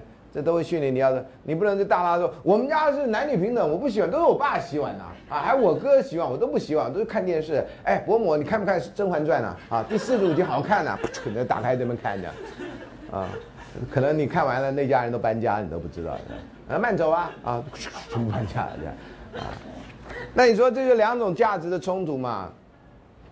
如果现在女孩子都是男女平等，那我可以做，我也可以不做。那为什么我到人家家一定要做？那你男生到人家家去，你要做这事儿吗？有几个男生到人家家、到女生家去了，说：“哎，伯母，我帮你洗碗。”这伯母想：“你 gay 啊你？你为什么帮我洗碗呢？你应该在这个电，在那个客厅跟孙北北讨论一下这个棒球赛啊，这才是男人啊，喝啤酒啊，对不对？然后弄几个花生啊。”是吧？看球赛的时候要大喊呐，对不对？日本队加油！嗯，你发现哦，我男朋友爸爸是日本人，那就尴尬了呗。对不起啊，老师很难把故事讲完啊。所以像这个哈，这真的是时代差异啊。所以呃，我我我我很幸运的没有小孩，所以我不用面对这个困扰啊。不然的话，你要怎么？我还教我的小孩叫别人家家就要怎样呢？你在家怎样，你出去就怎样，呃。到时候可能我得养他一辈子啊，不管是男的是女的啊，好，所以喜欢比自己弱的人啊，所以很多人会有这种心态。如果你现在还有，那你当然可以找到比你弱的需要保被保护的人，啊，呃，但是呢，也有人啊，因为我我我现在这个这不能叫花名在外，叫什么名在外了啊？就是现在就这个意思了啊。所以呢，有人就听就听说说孙老师，啊，这个你啊，有什么建议啊？我现在这个已经四十，快到五十了。我还想娶个太太，我说那你有什么条件？他说我已经这个年纪，我总要娶一个来照顾我的人。我说你住养老院就好，啊，或者像我这次去住的很好，那住旅馆就好，啊，找个民宿，他说住旅馆。以前听说谁呀，柯四海谁就住在旅馆里，你每天早上不用不用不用叠被子啊，都把你弄得好好的，对不对？我将来有机会我就住旅馆，啊，这住的很轻松，不要像现在每天。哎呀，床被被子叠了没呀？那很脏，要不要洗一下？都有人帮我做。那他不是要找人照顾吗？那养老院不是照顾人最好的地方吗？他会找一个女的来照顾，那你怎么想到他来照顾？那你怎么回馈？难怪他现在没结婚。他要找的是在大陆叫阿姨吗？你不就找一个阿姨吗？找一个家事服务员吗？你可以找冲老太太子啊啊，你，要什么他都可以办办得到啊。你去可以去雇这个，到日本去雇，有这种。啊，你可以列出条件啊，送老太太子啊，这样条件。他老说：“我有钱了，我干嘛？”谈恋爱讲钱是就知道你是做生意的，你不是要真心跟人家那个的。那这种人最容易被骗，啊，因为他有钱，他认为钱可以买到一切。啊，好，爱人呢，希望爱人者希望对方没有财富跟其他人际关系，啊，那个。呃，这部分你自己去念啊。呃，这里面有特别讲到这个男男人跟这个男孩之间的关系，这样子啊。然后为什么年龄相近呢？他这里有讲，因为年龄相近呢，呃，大家欢乐的东西会比较多啊。那多少叫相近，这也是一个问题啊。有史以来，对于男女结婚啊或者交往啊到结婚该差几岁的这个问题。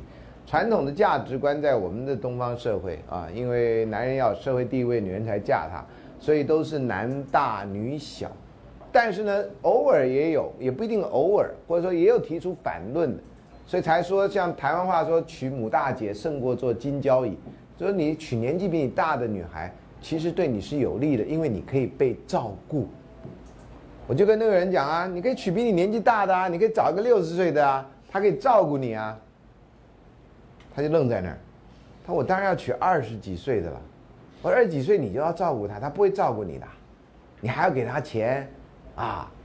他说：“难道没有二十几岁会照顾我的吗？”我说：“有啊，家事服务员啊。”我又回到这一句，啊，他就说：“我还要再等下去。”我说：“你慢慢等吧，啊，这班车已经不开了，你慢慢等吧，尸骨不化啊，就是要照顾人或被人家照顾啊，啊，那这个呃，到底人跟人差几岁比较好？”这个事情经常被问到，有人认为那个台湾的习俗不能差三六九，对不对？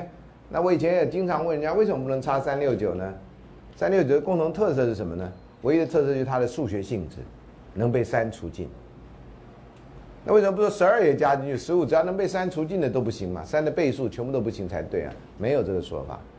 那天我在大陆就打开大陆看到这个，他们叫《非诚勿扰》的那个节目。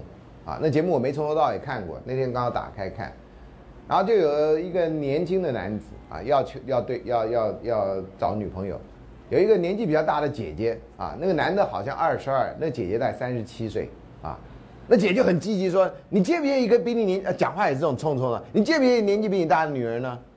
啊，他就非常腼腆的这样，然后就看他妈妈那个方向，啊，主持人就看他说，这事儿你要问你妈呀。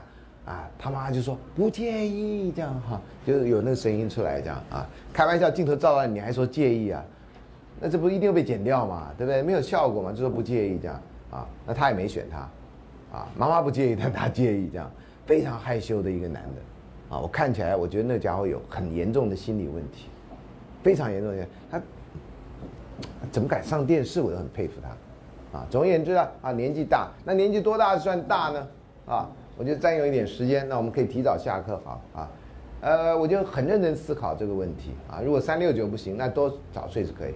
那我想到一个，听我课人都知道这一点哈。我就想到一个科学的方法，我们什么时候我们的有几个假设？第一个假设就是愿意在一起的两个人是希望能够白头偕老的啊，执子之手，与子偕老。与子偕老意思说希望能够在同一年一起过世。同一天过世，除非自杀了，还有车祸了哈，不然的话当然很难了。我们就正常情况，不要诅咒人家的话，正常情况同一年过世是有可能的，这个在统计上算得出来嘛。那同一年过世要用什么标准？就是国民平均余命的标准嘛。啊，这个你只要学过保险或者什么学过一点统计，你都知道。那国军平均国民平均余命，我们为了计算方便，讲的方便，女生都比男生高嘛，这个几乎是国际的趋势了啊。那女生比男生呢，在台湾大概。差个五岁左右，所以你就说女生平均余命是八十岁，男生大概就活到七十五岁，啊，我们为了方便就这样讲，差不多这个数字会多一点少一点，还有一点小数点。那如果他们两个要白头偕老的话，对不对？差个五岁嘛，对不对？这是一个常数嘛。那两个要同时死掉的年，就我们假定 n 嘛，相差的年。那 n 要等于多少，你才会同一年死掉？如果这是男生跟女生，或者应该说女生的年，男生的年龄应该算是，对不对？那这答案当然 n 等于，就是男生要比女生小五岁，所以男生要找一个比自己大五岁的人。各位同学，如果你今年大四，你要找的姐姐已经在做事了。各位女同学，你要找的对象现在还在国三、国二补数学，所以不要小看你的家教学生，懂吗？他很可能。然后我就把这个理论讲给有一个老师，当时在编高中课本，啊，讲到这国民平均余命跟婚姻的问题，因为很少人谈这个问题啊。啊，只说岁数要相差，都都很模糊。像我们总要提出一个理论吗？有道理，理论让民间可以遵循，表示我们社会家有在搞事情吗？不是每次讲话都很模糊吗？哎，这个老师听完，觉得很好啊，终于找到一个理论啊，理论可以被推翻嘛？但这孙氏理论实在太的太不得了，继着三民主义以后，这伟大的发明啊，姓孙的，对不对啊？明签啊，结果他就写上去，写在教科书上。结果教科书审查委员就把那段这样画了一个大大红的，然后就打一个大叉，然后写旁边还写了两个字“胡说”。我不知道我胡说在哪里耶？我刚刚都把假定前提我都非常科学式的陈列，对不对？怎么会胡说呢？你可以说这不符合习俗，这是真的，好跟大家讲。可是你的不符合习俗也不对啊！传播多少季先会在金高义啊？那这个时候传播多少季那女的要大你多少岁？这没有科学说法呀。大一岁也是大啊，大十岁也是大啊。尤其你们现在女孩子的皮肤保养都做得很好，根本看不出来你们大几岁啊。我到大陆也搞不清楚他们的年纪，有些人我觉得是老人家的人，比我小十岁。啊，那女孩子都也跟你们一样，反正东方人不显老，那外国人、美国人特别是美国人十七八岁的时候真的是盛开啊。到三十以后呢，美国女人看起来就跟五六十没有差太远了。那就是五十步跟六十步的差别，啊，不是百步啊，所以东方女人在这点上真的得到很多的好处。这样，我这错在哪里呢？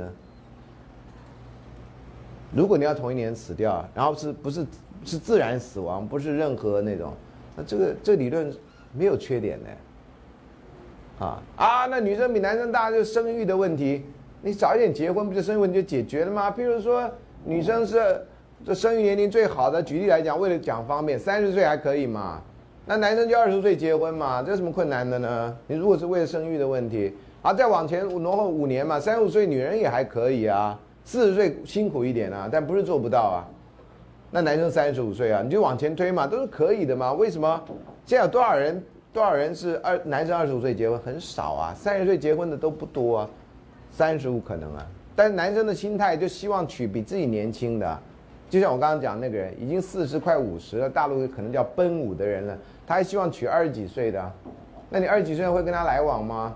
在正常情况下，你不缺钱的情况下，你会跟他来往吗？很有人会，很少数的，有人还会跟自己老师结婚的，我都觉得，那叫他什么呢？啊，我就碰过一个，我就因为好朋友时候，我就问他，呃，他们结婚的时候，一个是老师，一个是助教，啊。那我们认识的时候，他们已经结婚了，结婚了还一阵子了，呃，基本上没住在一起，因为当时高铁没有那个，呃，高速公路呢，一个在台北做事，一个在高在台东做事，所以他们每天打电话，礼拜六、礼拜天才见面，那时候还没有周休二日。啊，两个人当时很恩爱，因为每天打电话嘛，很恩爱这样。然后后来到了我们后来认识的地方，他们俩在一起就开始吵基本问题，啊，就结婚那么久了还在吵什么饭谁做了，怎么样怎么样这种什么，啊，你都是什么抠脚、抠鼻孔啊，挖耳朵啊，然后挖脚，就那种，我觉得哎，这不是结婚刚开始第一个礼拜就会发现的事情，怎么搞到现在？他就告诉我说他没那个，然后再告诉我说原来他们是老师跟助教的关系，所以呢我才说哦原来如此，因为那个那个太太有时候会叫说哎。譬如说，就是孙老师啊，我想，哎，你又不是现在知道，你又不是屈服人，怎么叫人家孙老师呢？你能想象吗？你叫一个孙老师，那晚上跟他上床的，你能想象吗？啊，我非常难想象啊。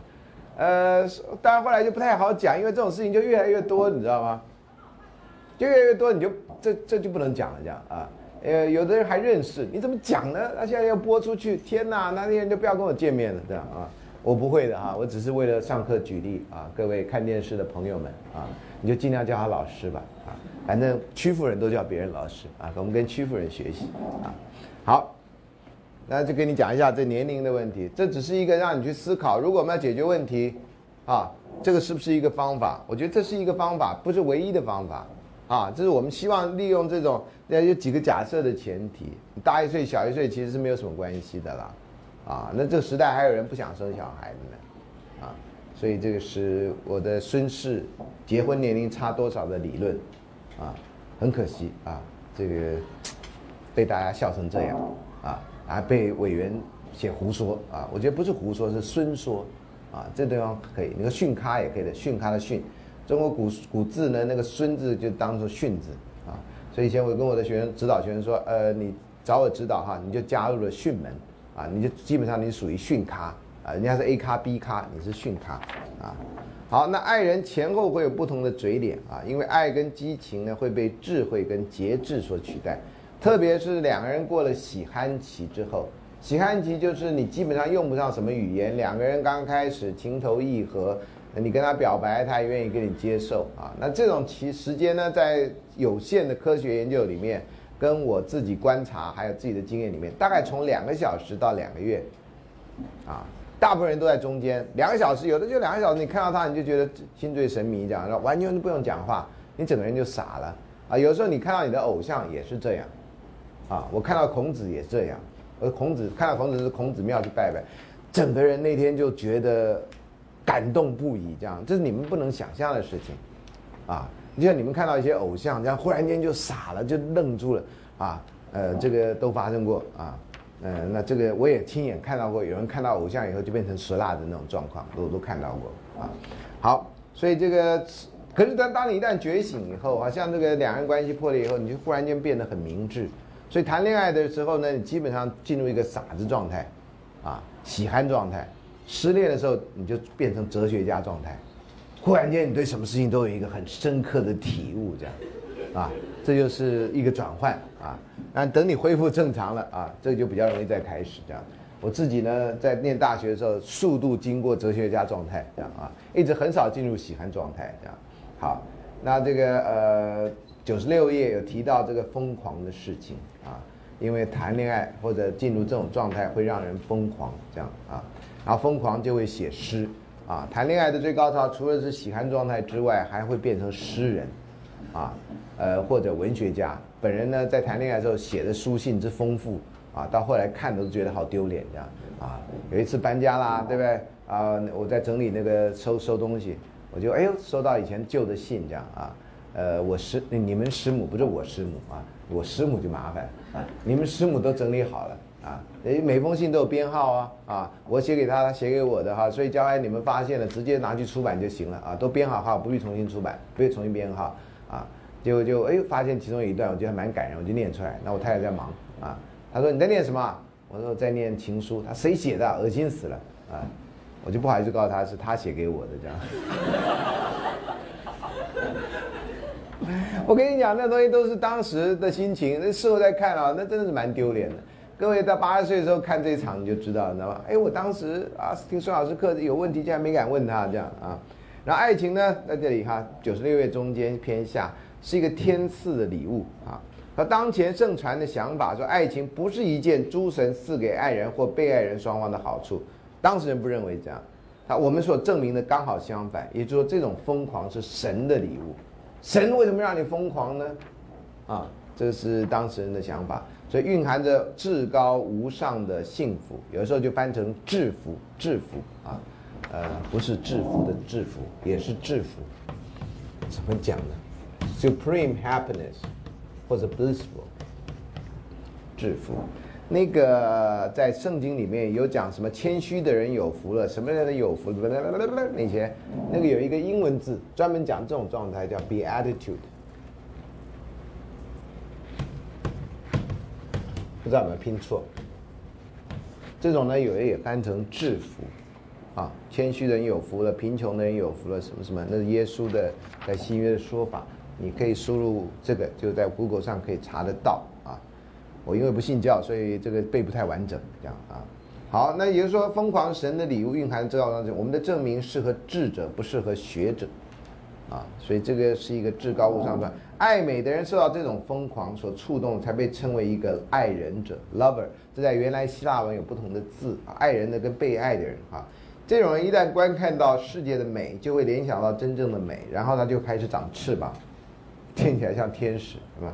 然后呢，它就会展翅高飞，但是它并不具有力量，因为它像一只鸟一样凝视上方，而不管底下的世俗红尘，所以人们就会认为它发疯了，啊，所以这是希腊人对于这爱情现象的解释，蛮美的啊。就你忽然间长了一个翅膀，啊，你可以飞到天上去。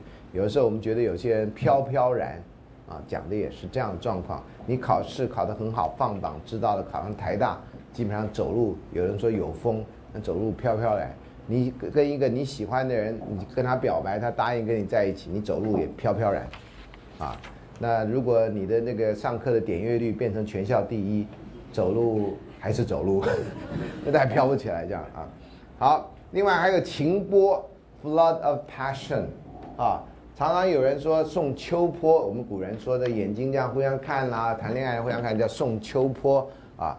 刚刚不是讲的也有吗？他直瞪着他的眼睛说他没有人认真的追过他，他已经给你这个 message，你都还不知道你要 act，啊，那真的是那秋波就白送。你看到那眼就是镭射的火就把你给烧了算，啊，所以这个有情坡啊，所以这个也是一个当时的对爱情的描述，这样哈，呃，这个有到九十七页很长，你可以看一下啊。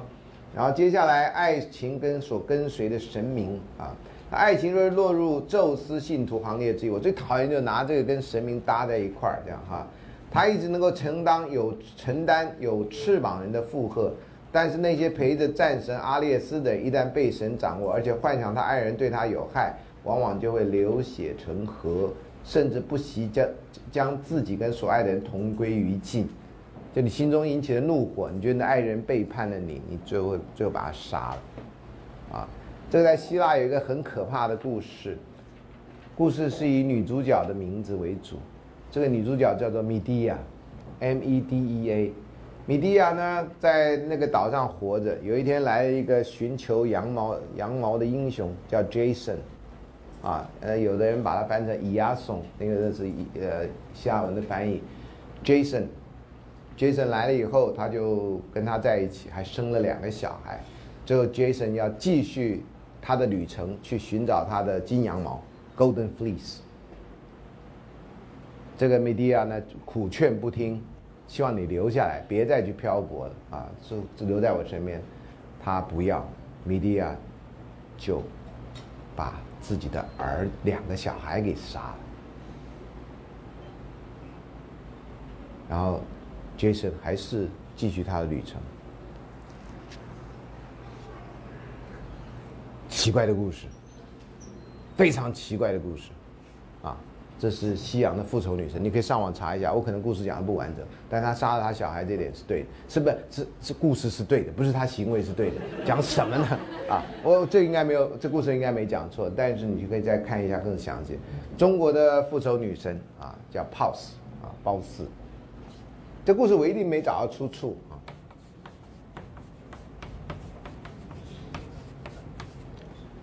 褒姒呢是跟周幽王扯上关系的。历史上呢，有人说“一笑倾人城，再笑倾人国，倾城倾国”这片语就来自于这个对这个女的的描述。但对这个女的描述呢，其实有解释上的问题。呃，从传统的男性中心史观都说，周幽王的灭亡啊，商朝的灭亡，任何朝代灭亡都要找一个女人出来垫背。好，那周呃周商朝的灭亡就有一个人叫 Macy，中文翻成妹喜，妹喜这个人出来垫背。然后周朝的灭亡就是 Pos 出来面对面才出来垫背，然后到了明朝还有陈圆圆出来垫背，好，那这都是很可怕的想法。那我们如果追溯为什么褒姒要出来垫背呢？褒姒的爸爸因为有功，被周王当时封在包这个地方，所以他才有这个姓。以前的一般人是没有姓的啊，你必须有一点军功或者你是贵族。那这个呢？有一天，周幽王又因为这褒姒的爸爸做了什么事情，就是不满他的意，就把全褒城人给杀了。全部哦，褒城人不管褒城有多大，我这次去曲阜的古鲁国古城，城墙还在，呃，看起来鲁国古城真的不太大，真的不太大。台北古城也不太大，你知道吗？啊，这个城都跟我们现在什么新北市、台北市这种都都都真的不能比的哈，很小。好了，就把那这再小也有很多人全杀。杀了就看到这个女的长得漂亮，就把她留了活口。这就是褒姒，所以褒姒是全族被灭杀的一个唯一活口。如果你全家人被一个外来的人全家杀了，或全族的人都给杀了，全台大人都给杀了，举例来讲，你是唯一的活口，台大唯一的活口，你该怎么办？替全台大人报仇嘛？简单讲是这个，《春秋公羊传》里面说，连仇啊。九世都得报啊，这九是一个级数，就已经不能再说，就是永远要报仇的。中国人没有以没有以德报怨这回事啊，是要报仇，跟以色列人是一样，要报仇啊。春秋公羊传里，九世都得报。这个就这样在战国的时候说，楚虽三户，亡秦必楚。这当然是一个说，楚人就最最后杀到剩下只三户人家，最后我们把秦国灭掉，还是楚国。当然这没有违反历史的结果，但是这是这是一个一个强烈的愿望。褒姒也是一样啊，你把我全国人杀了，我就要想一个办法，怎么样靠一个女人的力量可以报这个仇？男人靠打仗报不了仇的，所以褒姒要观察周幽王喜欢他什么。周幽王希望他能笑，那这太容易了，他就不笑。他不笑，这个男人变态啊，他就要等你笑，所以想尽办法让你笑，你就慢慢想，怎么样可以让他国家给搞垮。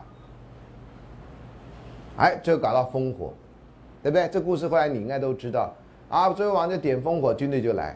褒姒想，好，我让你的你自己的军队，然后然后把你干掉。这非常非常聪明的女人，所以一点烽火，她就笑。可那老百姓，那幽王高兴了！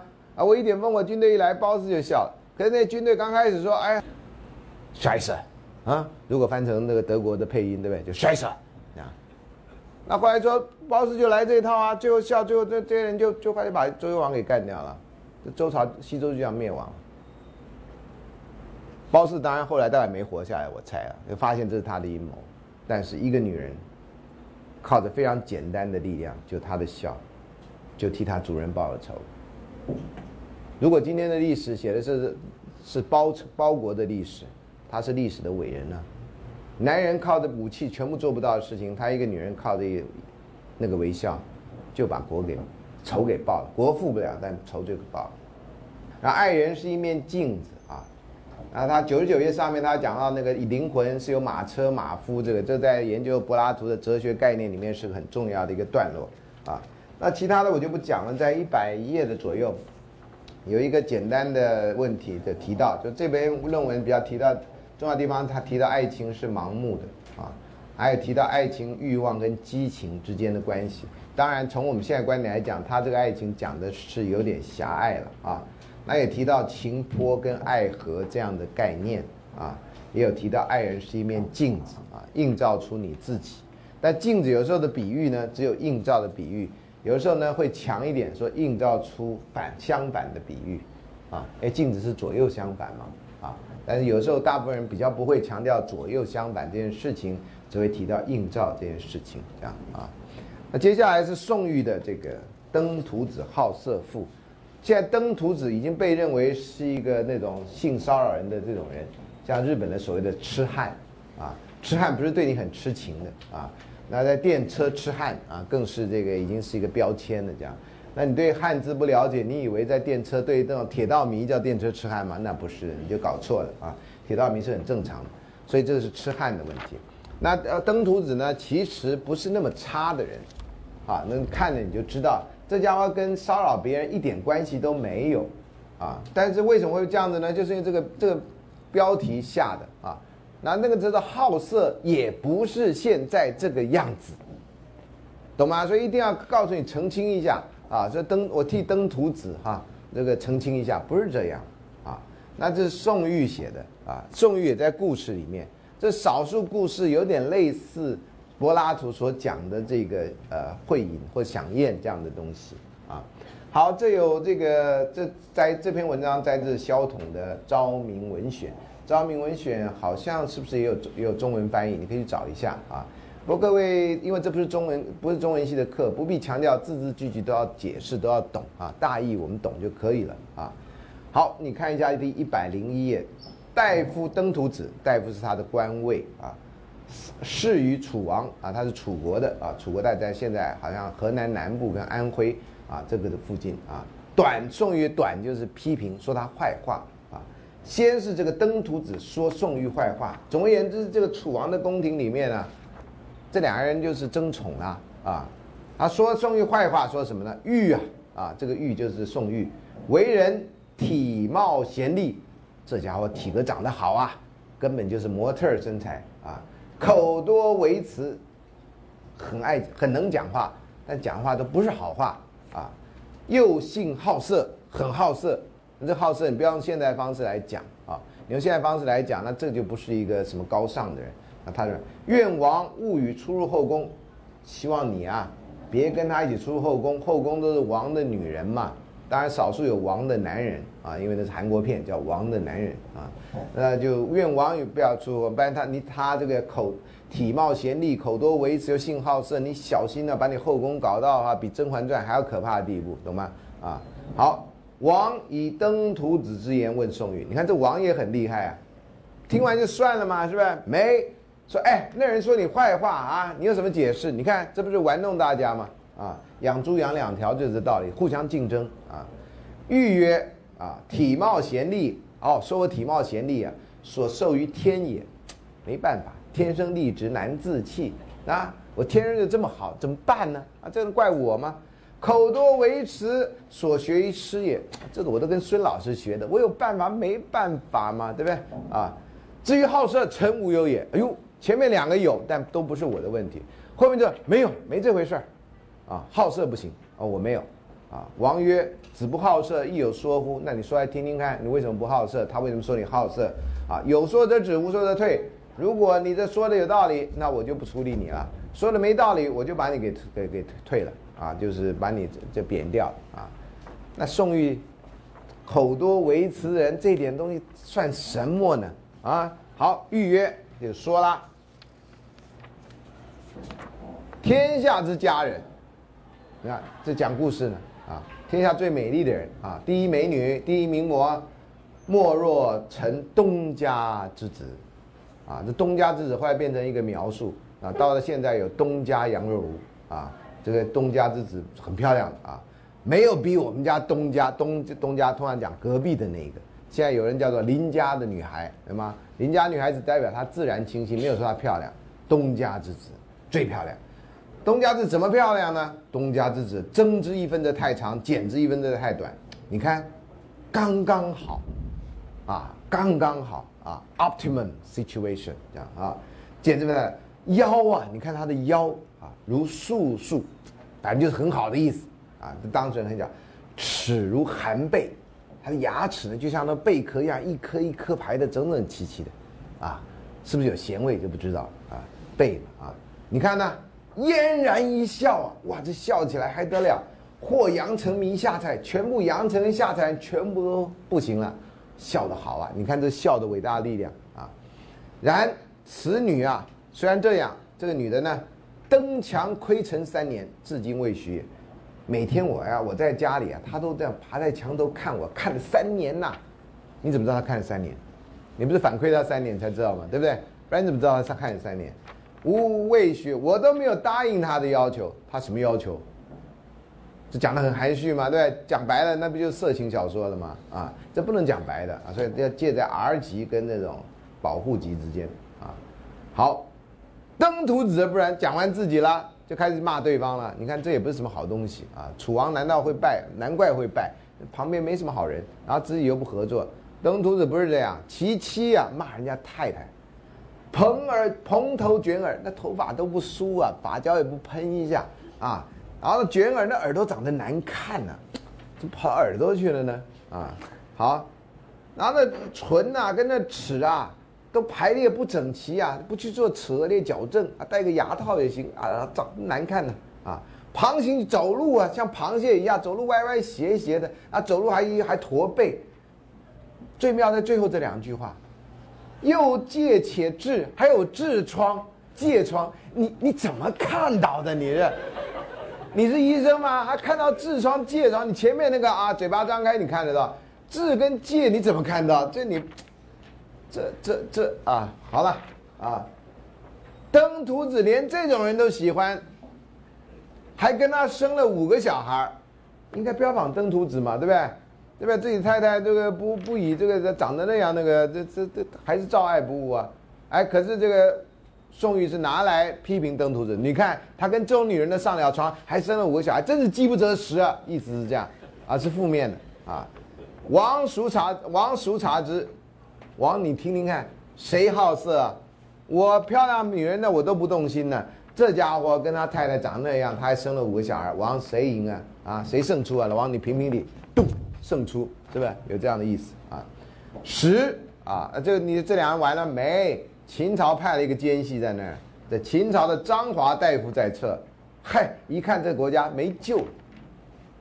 两个大臣在争这种鸡毛蒜皮小事，这还哪有救？张华大夫在这表现出大国泱泱风度啊啊！因进而称曰：“，我可不可以说几句话呀？”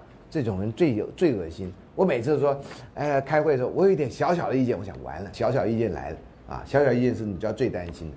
啊，你最不用担心这种说叮一按铃就抢答那种人，你不用担心他一定错，啊，那种小小意见的人就很可怕，就是那种什么选我选我选我派来卧底的，你知道吗？啊，什么小小意见呢？今啊，福福发一次，啊，金福宋玉盛称林之女以为美色，啊，宋玉称夸奖他女儿多漂亮，愚乱之邪臣自以为守德，这家伙还以为他骂他愚乱之邪臣呢，宋玉根本就是愚就是笨。乱就是乱搞，啊，邪臣自以为守的，还认为自己有德性啊，自己这样子从来不看人家自己有德啊，为不如彼，还说不跟跟别人不一样。你们朝廷既然这是愚乱之臣啊，且夫南楚穷相之妾，他认为东家之子在我们秦朝来看，不过就你们楚国这种小鼻子小眼睛穷相之妾，那种穷苦人贫民窟里面的百万富翁呢？贫民窟里面的名模跟我们能比吗？你看这把门骂到很夸张的地步，做现在做外交大使，把人家骂成这样，这马上被被遣召回国。燕族为大王言乎？这还跟你大王讲？这真的是丢你的脸呢！你们楚国没人啦。若臣之漏目所成读者，未敢云也。哎呦，我实在不好意思跟你讲，我我这个人瞎了眼，看到东西都比你这明眼人看得多啊！啊，漏目讲什么呢？啊，王曰：“是为寡人说之。那你说说看呢？啊，这个要看看他楚国的人才跟这个秦秦国派的人哪个人高啊？”好，大夫曰：“喂喂啊，这讲法文的，喂喂就是的意思，懂吗？不然怎么翻译呢？啊，喂喂打电话，喂喂，听得到吗？啊，I'm losing you，听不到，收讯不好啊啊啊！喂喂喂喂啊，臣啊，这个是张华大夫。少城远游，我年轻的时候呢，到处拍拍照。周游九土，逐利五都，到处都去过了。出咸阳，西邯郸啊，咸阳在西边，邯郸在北边。当时中国，从容正魏、真伪之间，那个是真，后面那是伪，像秦像有那个啊，那是两条河啊。哎呀，到处都去了，反正就是啪啪照了。事实那个时候，向春之末，哎呀，春天的尾巴，天气正好的时候，迎夏之阳，夏天刚来啊。然后你看呢，这个什么仓庚斜斜，群女出丧，这已经开始诗经了啊。此郊之书，郊通常是城外。啊，城外当以前的城很小，城外，书是美女啊，关关雎鸠，在河之洲，窈窕淑女，窈窕淑女就是这书美女，华色寒光，体美容也，嗨，那身体那身材说多棒就多棒，那那个那皮肤说多好多好，不带试妆，素颜都漂亮到不行，讲的是自己家乡的女子，啊，这是讲多美，这是古代的审美观。臣观其丽者，应称诗。哎呦，我看到漂亮了，我就写了诗啊。这诗怎么写呢？尊大陆西，哎，这个抄《诗经》的有的地方啊。然后什么兰子胥，然后就这样过去了。复称诗，哎，一首诗还不够描写他的好啊，再写啊啊！误春风兮发显容啊，斜哉四兮会阴声。赠我孺子兮，不如无声啊。啊，意思就是说，哎，这个真是美到极点了啊！送给我吧，不然我是我活着的没意思。啊，跟我来往吧，不然我活着没意思。表示你很好，好因千言而辞毕。你看那女的也不敢接受，然后哎，不要不要，我回家了这样啊。你看，啊，她是想什么呢？图以为辞相感动。我只是靠着我的言语来说服他，我没有靠着行动偷看人家有没有痔疮，有没有疥疮，还没看人家什么老婆怎么样，还生五个小孩。你们这人低呀，俗气呀，不要脸呐，就这个意思了啊。精神相依凭，啊，关关雎，乐而不淫，哀而不伤，意思也一样。目遇其言，我真的很想再看到他，看到他我就高兴。心顾其意，心里想的都是他的事情。扬师手里，但是呢，我也不过做错诗，我也没去干嘛，啊，也没偷拍人家，啊，也没跟踪人家，都没有啊。扬师手里，终不过差，这个不做有差池的事情，不做错事，啊，故足称也。我就只做这样，这三个境界吧。宋玉对不对？然后是登徒子，登徒子的事情是宋玉说的，登徒子没说，登徒子只说他坏话，那坏话不算太坏，啊，所以宋玉最坏，偷窥人家老婆，还想还讲成那样，还骂人骂成那样，啊，反正总总之啊，楚王的皇宫里面蛇鼠一堆，没一个好东西。那秦朝呢，就觉得自己泱泱大国啊。于是王称善，宋玉遂不退。这王一听，我自己手下人那么差的水准，啊，人家的水准那么高，那算了，反正这我们王朝也活不久了，大家就这样待着吧。这是我的解释。你想你自己身边的人只有这种水准，人家是什么水准？这多可怕！如果今天哪个大学来跟我们交流，我们台大学生是一流的，我们认为，就人家学生一来。你们都在人家称呼落乎人之后，我们当老师的，干脆到另外一个学校教书好了，或者我们当老师只教出你这个水准，我们不切腹自杀，也难呢。来了一个能人啊，然后这些话都念过，老师讲的意思都懂，然后你们呢还那边啊什么意思？什么意思？什么意思？懂吗？这种你知道自己已经衰到这种地步，啊，我们很多同年纪的老师有时候有点。感叹，啊，我们那个时代早上六点钟起来念英文，早上六点钟起来念，听空中英语教室，因为没有网络可以上，要念英文环境很差，啊，听空中英语教室早上六点钟开始，然后因为塞车了，没有高速公路，所以塞车嘛，啊，所以这很早就念英文。现在呢，一大早起来念英文的人或在哪里朗诵的人，只有中国大陆学校有，那些一流学校有晨读课程。台湾，你什么时候看到大大学生早上在台大哪里晨读？没有。你说这代表什么呢？也许对我们来讲，这不代表什么；对我们来讲，这代表很深刻的意义。就我们这下一代人已经比不上那边的一代人，那边人多，那边最优秀的人，你们称呼落人之后。但是呢，那边人看我们这边，觉得我们这边聪明，不必花那种死笨功夫。啊，我去，他们都说台湾呃中华文化的根基在台湾。我都我都猜我都吓到发抖啊！人家真的来了，看到我们什么中华文化，啊几个老师可能有啊，几个老师可能有啊，啊，所以那个以前我太太跟她朋友去成都，晚上在街上逛，在一个地方呢，有一只有一盏路灯的地方，一群人在那儿，干嘛呢？他们觉得很好奇，在那边讲英文，一群要讲英文的人，交谈英文的人就在那个地方待着，然后看他们来，那其中有一个人在美国待过很久，跟他们讲英文，才了解到他们是一个团体，自发性的团体，在那边讲英文的。啊，就每天晚上聚在那儿，然后只用英文沟通的，这当然不能跟成都大多数人比了啊。但是你在台湾，你在哪里碰到过一群人在一个团体，在一个公园里面讲英文的？有打太极拳的，有教什么圆脊舞的，他什么那都有啊。有练武的，有讲英文的吗？日文的吗？或其他语言的吗？你有见过吗？啊，中国那么大，当然这些事情可能很小。但是呢，这真的代表了一个他们积极的想寻求另外一种生活或另外一种文化层次，这是我们这里没有看到的，啊，各位一定要警惕啊，啊，因为我们海峡两岸关系非常的微妙，好的时候没事，不好的时候或者竞争的时候，我们有没有力量活下来？啊，好，第一个当然是好色什么样的问题了哈，第二好色的污名，显然好色不是好事，是个污名。可是登徒子也没说啊，好，可是他的意思从他讲的，好像宋玉的外貌就是好色，啊，好色也可能是好色，就她长那么漂亮，不是好人呐，就是个模特身材，其实是天使面孔，什么魔鬼的心呢？这样啊，类似这样的东西啊。然后宋玉呢，又把这个色呢讲成是身体，老婆长那样，还跟他发，还跟他生小孩，又有痔疮，天哪，你不脏吗？哎，他的好色转到这儿来。啊然后呢，这个色当然也有人在行动，还有性行为啊。你看登徒子就什么也没做啊，那个家伙开了他三年，他也没没做任何动作。然后秦张华大夫呢，又把这变成是美色，啊，好色，好色。秦朝秦秦国到处都有，他也没做什么，啊，以扬诗送礼，就是我就是念念诗，然后看他愿不愿意回应，不愿意回应，我也没做什么不好的事情，啊。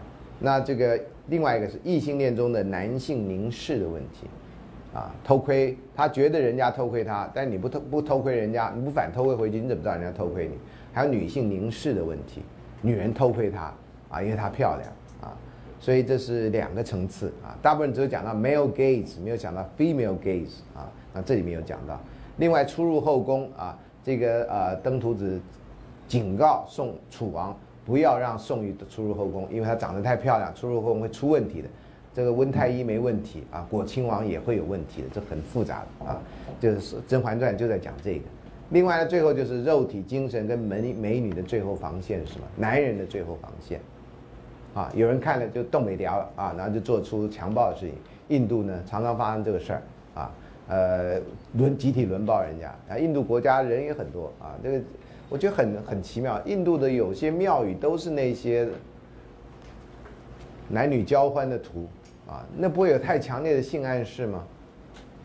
啊，我也不知道强这个强暴跟那种有没有什么关系，但是他们他们已经至少两件事情上了国际新闻了哈，然后这不知那竟然还有新闻报道说印度人觉得那外国人啊自己也应该负责任这样，这件事情让人非常心寒啊。因为我们在性平会做事呢，常常就告诉你哈，人家在性骚扰你或性侵你都不是你的问题，跟你穿什么没有任何关系，所有的问题都在那个人的脑子，他脑子出了问题。可是很不幸的哈，社会上还是有一些人认为你是那个诱惑人的人，你只要不怎么样，你就不会引起人家的犯罪的理念，这是非常可怕的一个归因的行为啊，因为在我。在在我在性平会做事的时候，任何被性啊性骚扰的人，没有一个穿着暴露的人。你们现在还有人穿低穿低胸低什么细肩带什么之类，没有一个人穿那个被骚扰的。啊，有的人他还某种程度还裹得紧紧的，一样被骚扰。所以那不是不是被骚扰人的问题。可是呢，有些人被骚扰了，他就会归因这个。你跟别人谈了，人家也会把这个所有的错都归到你头上。啊，不要相信这种事情，是那些人有问题，是那些人该改正。啊，不是你，懂吗？